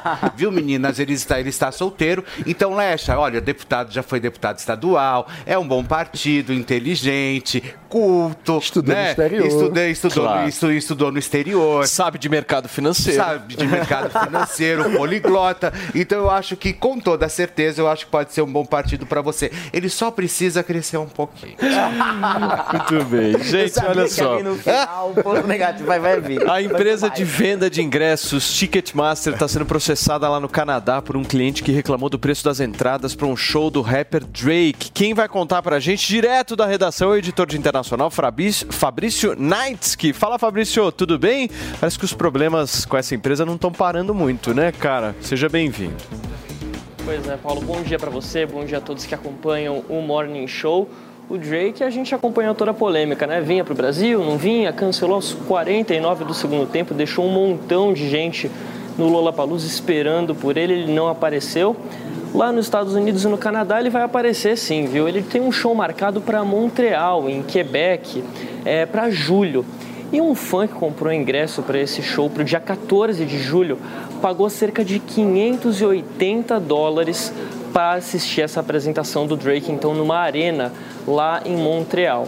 Acontece que no dia seguinte da abertura das vendas da data desse primeiro show, a Ticketmaster anunciou um segundo show do Drake e vendeu os ingressos, olha só, por, 200, por desculpa, 260 dólares mais barato do que o cobrado no primeiro dia.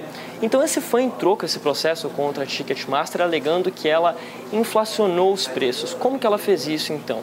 deu o nome aí da categoria de Official Platinum para os ingressos, é, disse que era o melhor lugar na casa, sendo que na verdade essa entrada que esse fã específico comprou estava no anel superior dessa arena, assim, muito distante do palco até.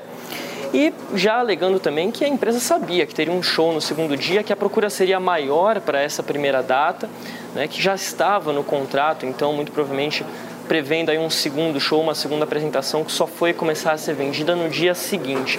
E aí é como você falou, né? A Ticketmaster está muito enrolada lá nos Estados Unidos e no Canadá. A Taylor Swift, a cantora Taylor Swift, super conhecida, todo mundo já ouviu falar da Taylor Swift. Ela saiu em turnê, está agora em turnê pela primeira vez desde 2017. Voltou a, a se apresentar ao vivo nos estádios pelos Estados Unidos, pelo Canadá. Ano passado ela abriu as vendas dessa turnê dela, a Eras Tour, uh, pela Ticketmaster também. E na ocasião deu muito problema, viu? Teve fã na época que chegou a ficar mais de 5 horas na fila virtual para tentar comprar o ingresso. Os ingressos que chegaram a ser revendidos, olha só, por 28 mil dólares, mais de 150 mil reais. E aí os fãs, pelo menos 200 fãs, entraram com um processo contra a Ticketmaster. Esse processo começou a ser julgado ontem, começou a ser ouvido pelos juízes em Los Angeles ontem. Vários fãs foram lá para Los Angeles protestar, prestar os seus depoimentos à justiça. A Ticketmaster, pelo contrário, diz que não tem nada a ver com isso, né? que não, não tem culpa desses preços, principalmente dos preços de revenda, que eles dependem muito de quem compra originalmente o ingresso e aí são revendidos a um preço que depende muito da oferta e demanda, claro, né? Mas não é só a Taylor Swift, não é só esse lado mais pop aí que está reclamando da Ticketmaster todo mundo já ouviu falar do The Cure, a banda inglesa dos anos 80, 90, um grande sucesso. O The Cure também está saindo em turnê nos Estados Unidos. O Robert Smith, o cantor, o que é o The Cure, na verdade, é. né? O Robert Smith, ele já reclamou nas redes sociais, inclusive, das taxas cobradas pela Ticketmaster. Ele disse que ele queria fazer uma turnê muito acessível para os fãs, cobrando ingressos a 20 dólares. Mas teve fã reclamando das taxas cobradas pela Ticketmaster. Eu até separei aqui uma lista para explicar um pouquinho. Olha só, o ingresso que é vendido a 20 dólares, que deveria, melhor dizendo, ser vendido a 20 dólares, ele chega a ter taxa de serviço, que custa 11 dólares, taxa de conveniência, que custa 10 dólares, e uma taxa de processamento, que custa 5 dólares, ou seja, o ingresso que você deveria pagar 20, você acaba pagando 45, você dobra o preço do ingresso por conta da tiqueteira. O Robert Smith reclamou sobre isso nas redes sociais, disse, tomou essa briga para si. o Fabrício não está nos ouvindo aqui. Tu, ô Fabrício, você sabe que é, a gente estava conversando aqui, né? se a gente, só voltando na história do Drake, a gente é um pouco Drake às vezes no nosso Muito rolê, Drake. né? Porque o que que acontece, meu querido Felipe Campos? A gente vai lá, combina as coisas, vai Sim. lá, faz, arma o rolê e no final das contas... A gente não aparece. Não, aparece. não mas, mas você imagina acontece. quando você recebe 4 milhões de dólares para você vir. E você não... Com 4 milhões de dólares, eu recebendo para estar no lugar, eu dormiria uma semana Exatamente. antes, eu já estaria lá, entendeu? Ô Fabrício, obrigado, viu, querido, pelas suas informações a estreia aqui do Fabrício como nosso editor de internacional aqui, direto da redação da Jovem Pan. Um abração para você, Fabrício. Fabrício. Valeu, queridão. Gretchen. Você pode concordar ou discordar. Para nós da Jovem Pan, o mais importante é a liberdade para opinar. É a liberdade para discutir os fatos. É o jornalismo independente. Porque nós somos independentes. Jovem Pan News, jornalismo independente. Sempre que algo nos emociona, nossa primeira reação é compartilhar com quem gostamos. Essa é a receita de sucesso do restaurante Trebiquieri, recomendando e sendo recomendado há mais de 10 anos. Venha nos visitar. Reservas pelo telefone 11 3885 4004 ou no nosso site trebiquieri.com.br. Sabia que quem tem um nível avançado de inglês pode aumentar em até 61% o seu salário? Com o curso de Inglês New, você pode conquistar aquela promoção que tanto sonha ou ainda trabalhar fora do Brasil. São mais de 200 aulas gravadas, além de conteúdos ao vivo toda semana para você interagir com o professor. Venha fazer parte do time de mais de 12 mil alunos que transformaram suas vidas através do inglês. Acesse a newcursos.com.br e garanta já a sua vaga.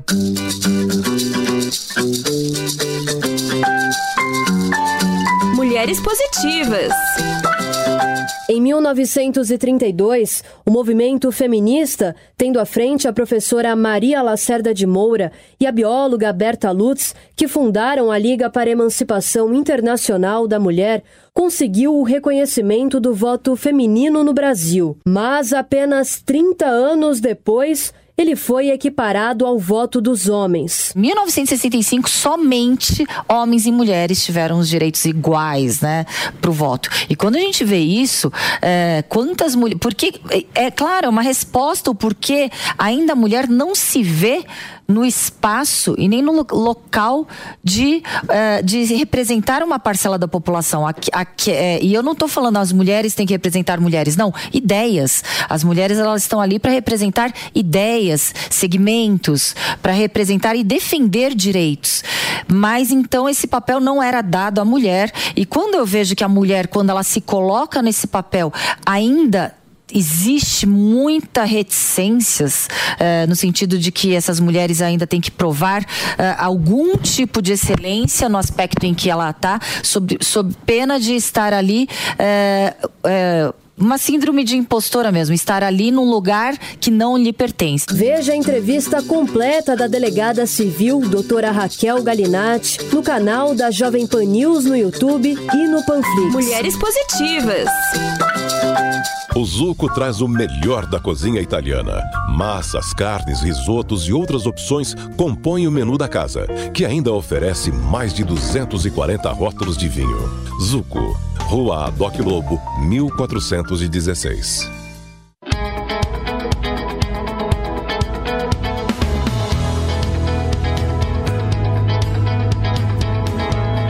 Mala pronta, com Pat Leone. Olá, eu sou a Pati Leone e hoje nosso assunto é sobre a culinária. O Catar promete boas experiências gastronômicas. A base alimentar Qatari é uma mistura de sabores com forte influência iraniana, libanesa e indiana. Carne de cordeiro, peixes e frutos do mar não faltam do cardápio. O feijão, arroz dos catares, ou seja, o prato nacional deles é o matbus, feito de arroz basmati, muitas especiarias e normalmente carne de cordeiro. Mas se você for ao Catar e não é daqueles turistas que gosta de experimentar pratos típicos, saiba que há muitos restaurantes internacionais, principalmente em Doha. E se você tiver saudades de comer um bom hambúrguer, não terá problemas para encontrá-lo.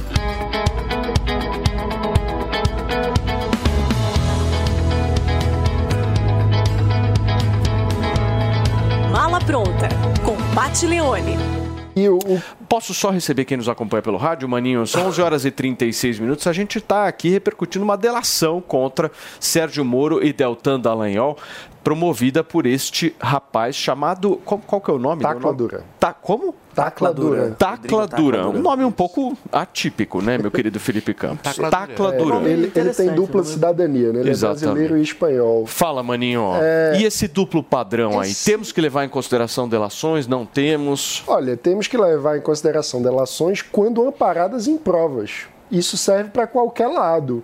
Esse duplo padrão é muito ruim na política brasileira. As pessoas ficam vestindo camisas como se fosse um time de futebol, quando a gente está falando sobre fatos da política, fatos do setor público, fatos do futuro do país, onde não importa o time que você torce, importa quais são os propósitos que a gente quer chegar. E nesse caso, ele, enfim, é envolvido na, na Operação Lava Jato como investigado em função de supostamente ter participado de lavagem de dinheiro junto com clientes dele. Ele é advogado, foi cliente, é, foi, foi advogado da Odebrecht. E o, a suspeita sobre ele é de que, como advogado, tendo empresas no exterior, ele ajudou a Odebrecht a lavar dinheiro com as contas bancárias que ele tinha é, todos esses fatos precisam ser sempre devidamente averiguados. E o ponto é: um, qualquer delação, venha de onde vier, precisa ser levada em conta quando amparada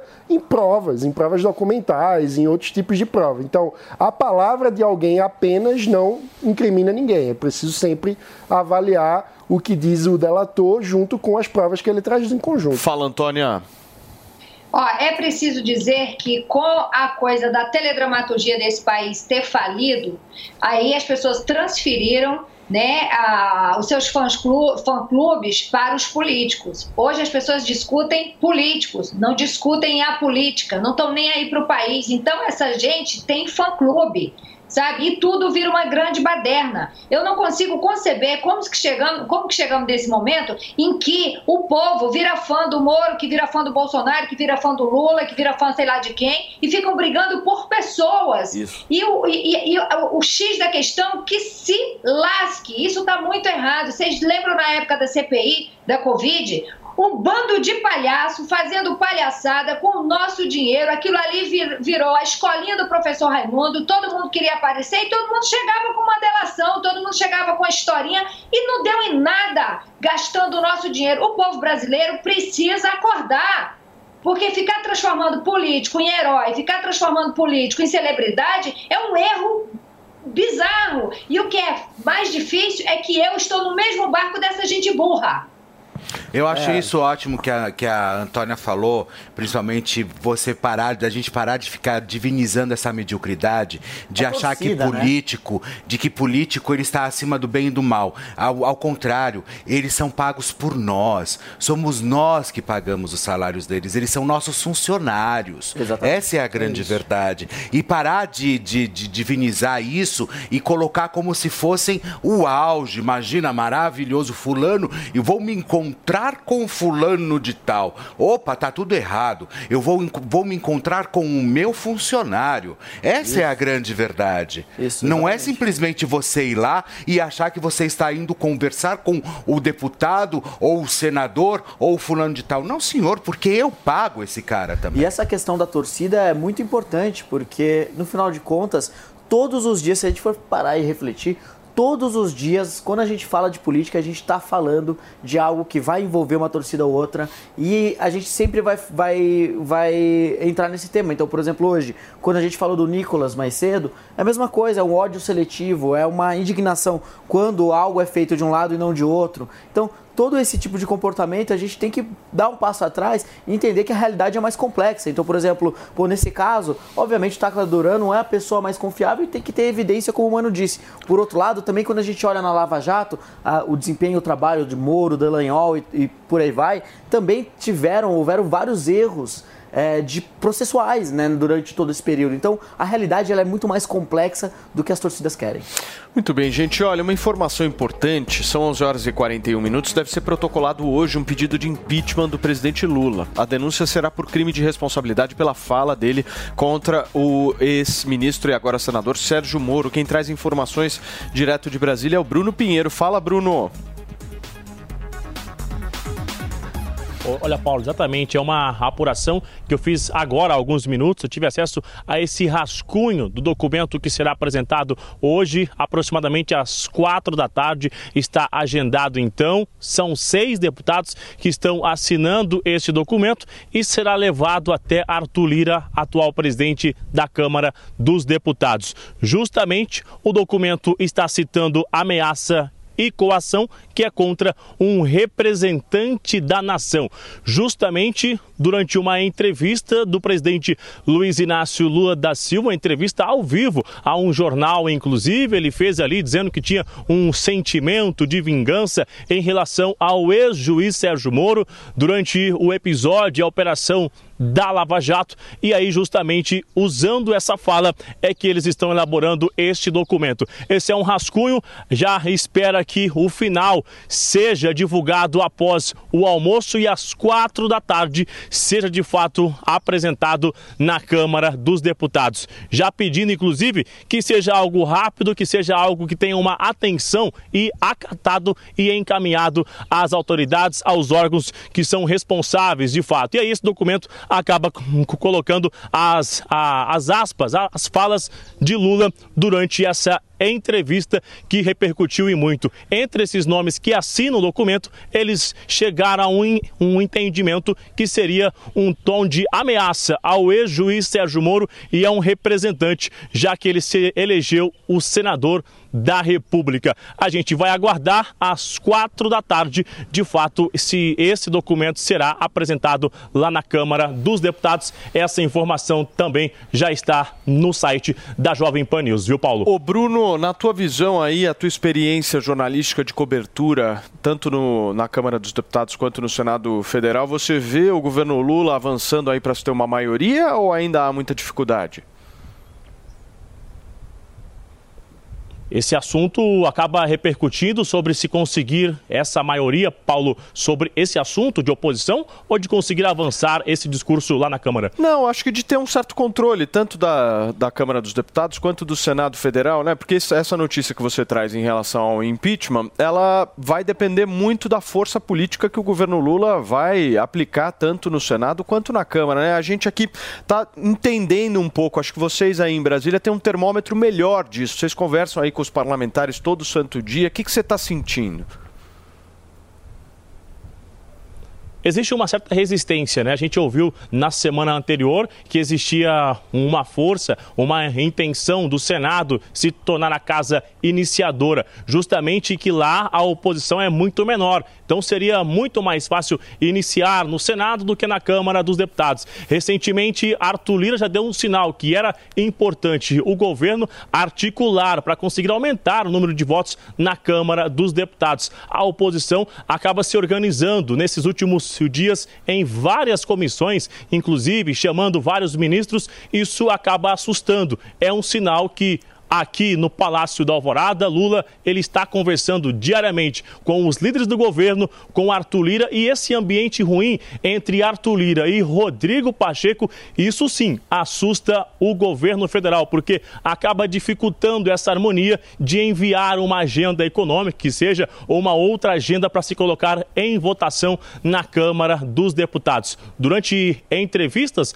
aqui no Alvorada, os ministros estão sempre otimistas, mas o resultado e o, esse raio-x do, do que é esse ambiente do outro lado é muito diferente do que aqui no Alvorada está sendo anunciado, viu, Paulo? Sem dúvida. Brunão, obrigado pelas suas informações. O Bruno Pinheiro, direto de Brasília, nos atualizando aí sobre esse pedido de impeachment que deve ser protocolado hoje pela oposição.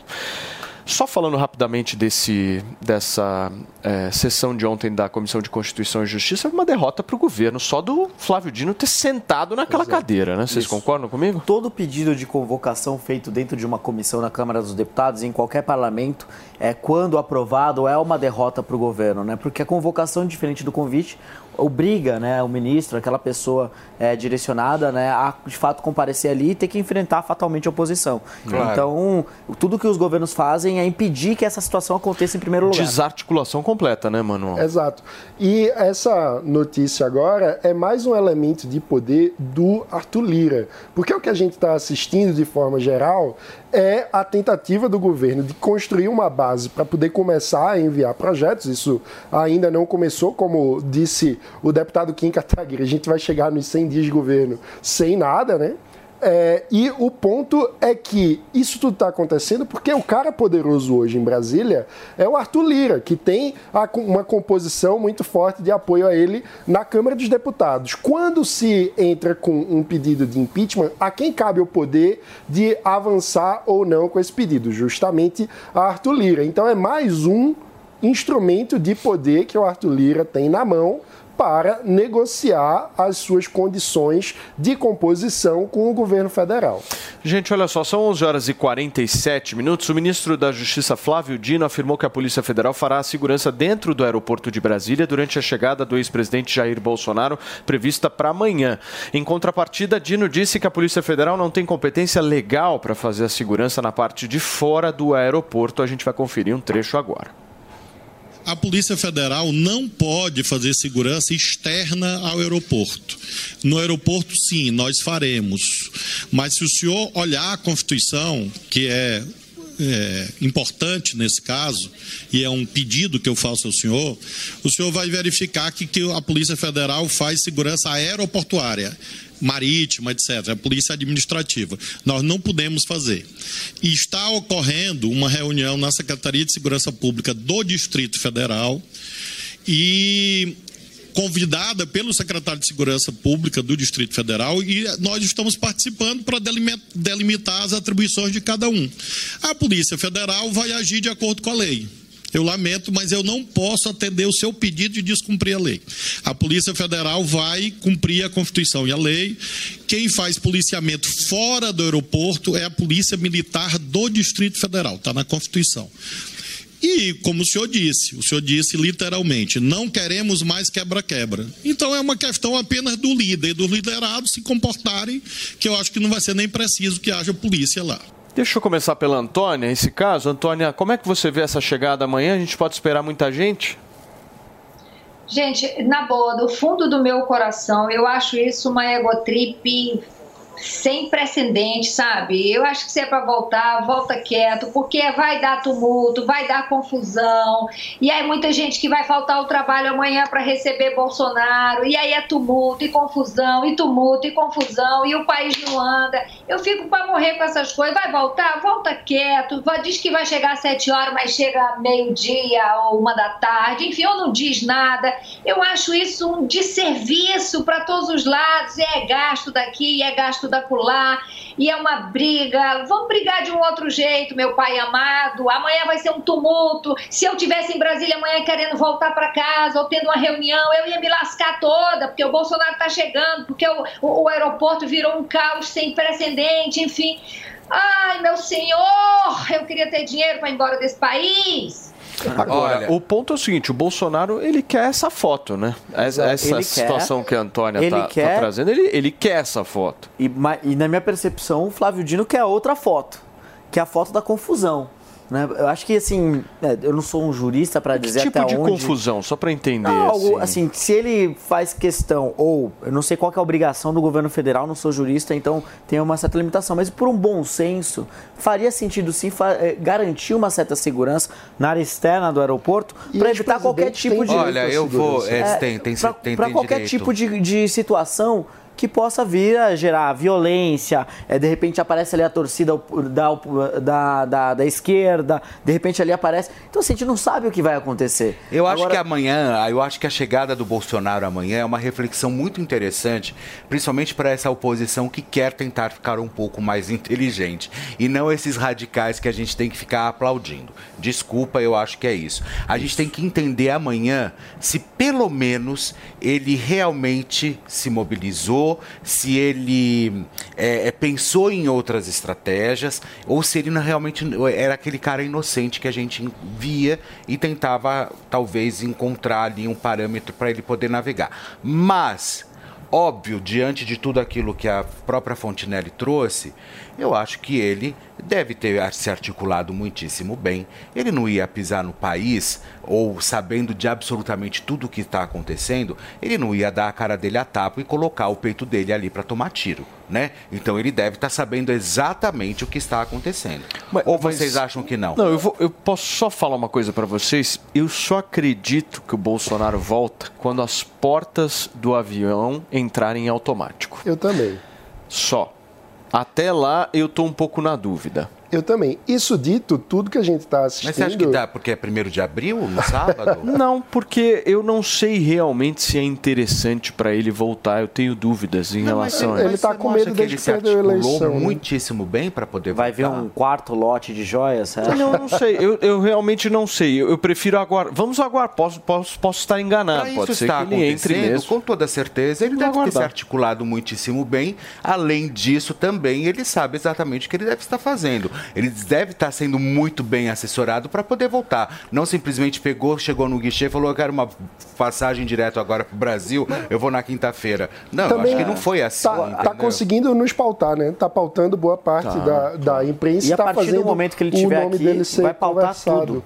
E, e eu, agora, o que eu acho que chama atenção, na linha do que a Antônia estava falando, é que a gente tá vendo cenas de uma política construída com base no culto a uma personalidade populista. Não é com base numa agenda, não é com base num futuro de país, num sonho do Brasil que nós queremos. E isso é um grande problema, porque não existe salvador da pátria, não existe essa ideia sebastianista, o São Sebastião, o, o Bolsonaro vai voltar e aí isso vai encantar multidões e, e o Messias vai trazer de volta a felicidade. Ao contrário, eu acho que isso enfraquece. existe, é Inclusive, exato. eu acho que o ponto da Antônia foi muito certeiro, no sentido de que se o Bolsonaro fosse responsável, fosse uma pessoa de fato comprometida, é, com um trabalho bem feito de uma oposição técnica, ele não ficaria criando esse circo e anunciando quando vai chegar, quando não vai. Ele falaria que ia chegar às 7 da manhã e chegaria às 3 da manhã e pronto. E não ia ter ninguém ali. Agora, amanhã a gente deve ter aquela imagem daquelas milhares de pessoas se efetivamente ele retornar, levando ele, né? Aquela coisa que foi no passado, né? Exato. Ele, Mas ele eu acho que cabe também a uma nisso. reflexão muito forte,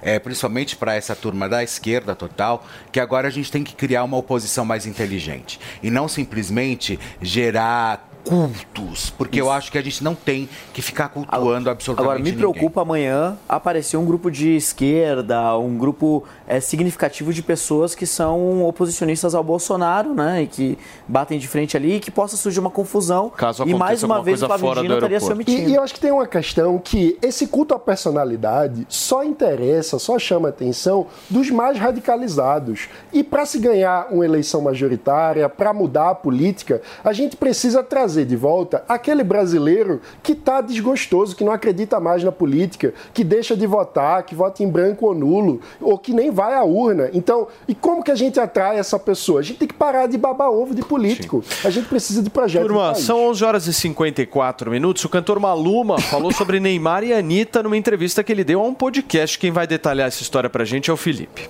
Pois é, olha só, o Maluma, gente, eu adoro o Maluma. Eu acho ele que tinha que vir pro Brasil logo.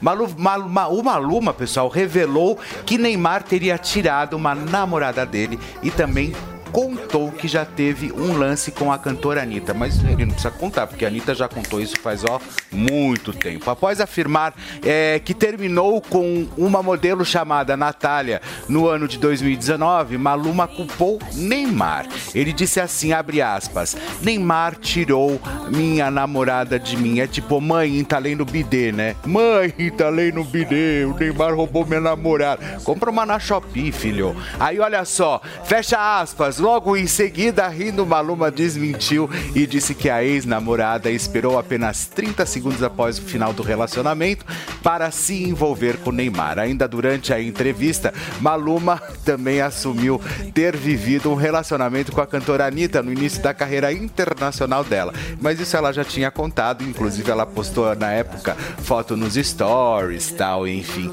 Mas a- em relação à namorada do Maluma, rei morto, rei posto, meu amor. Ah, Você acabou 30, 30 segundos depois, ela já tava com o Neymar. Rei morto, rei posto. O Papa morreu, já tem uma fumacinha Assim que é bom, né, subindo, Felipe assim. Campos? É lógico. O Papa morreu, pessoal. Já tem uma fumacinha subindo ali que já tá outro assumindo, entendeu? E já é. Luz branca. Já é, luz branca. A fila luz anda. branca. A fila andou. Tá certo. Olha, olha, cara. Aí, ó. Olha lá. Olha lá, Fontinelli. Essa é a cara da fila andou. Dá uma olhada. Olha lá. A fila andou, O Fontinelli. que, que foi que você tá ouvindo a gente assim, Antônia? Ah, eu tô achando engraçado. Os comentários do Felipe são muito engraçados, na boa. Ah, É porque isso aí. Na, na- pra quem que a Anitta não deu, hein, no planeta Terra? Só pra saber.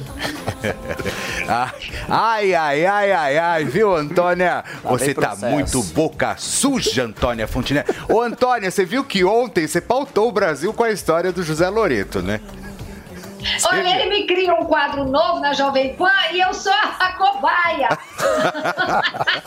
Você viu que ontem você foi e você pautou o Brasil em relação ao José Loreto quando você disse Essa que você já é pegou ele. antiga, Felipe. Essa história é antiga. Eu já tinha comentado por aí, Felipe. Ah, mas até aí o povo esquece, É, a gente mas não ganhou o destaque que teve é aqui, lógico, certo? teve muito É. destaque aqui, imagina. Microfone da Jovem Pan. É lógico. Muito bem. Bom. Então teremos amanhã a chegada, certo? Sete horas da manhã. Sete horas da manhã, o povo foi. A cobertura vai ter cobertura, obviamente, lá no Jornal da Manhã, o, o ao vivo, né? As emissoras, enfim, Será vão que vai estar ter todas ligadas. lá, alvo? Sei lá, meu. Acho que nem Sei pode lá, ter, eu sei né? que às Nas 10 horas. De aeroporto, acho que não. Drones. Vai... Como vai ser essa comoção? Eu quero Eu ver sei que às 10 horas a gente vai repercutir caso, mais uma vez, essa volta aconteça. Você ainda Isso acha que não? confirmado. Você ainda acha que não? Vamos pagar fazer o um bolão? Vamos fazer um bolão? Eu e o Olha, Felipe achamos que ele volta, vocês dois acham que não. Não, eu, eu Vamos ver quem paga o prefiro, almoço. eu prefiro aguardar. Eu não boto minha mão no fogo. Muito bem. Fê, que temos de novidades? Mais novidades aí? Olha, novidades, eu acho que a grande novidade é a volta de Bolsonaro.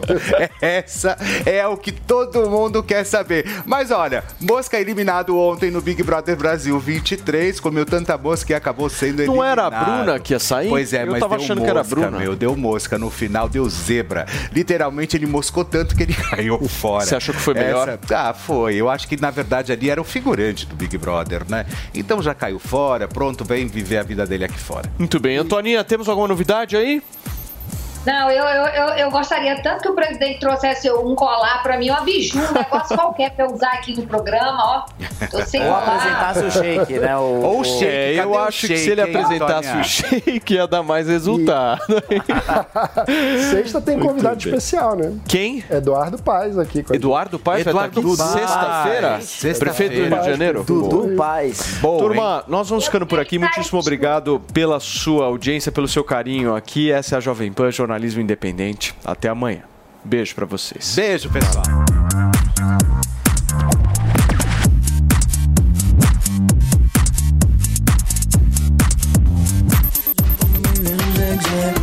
No sé si volveré a verte, pero hoy voy a disfrutar. Solo tú, tú, tú me enloqueces y solo tú, tú, tú te mereces que te diga al oído las cosas que me excitan, lo que el niño necesita, baby. Não encosta, não me beija, só me A opinião dos nossos comentaristas não reflete necessariamente a opinião do Grupo Jovem Pan de Comunicação. Realização Jovem Pan News. With the Lucky Land slots, you can get lucky just about anywhere. This is your captain speaking. Uh, we've got clear runway and the weather's fine, but we're just going to circle up here a while and uh, get lucky. No, no, nothing like that. It's just these cash prizes add up quick. So I suggest you sit back, keep your tray table upright, and start getting lucky. Play for free at LuckyLandSlots.com. Are you feeling lucky? No purchase necessary. Void where prohibited by law. 18 plus terms and conditions apply. See website for details.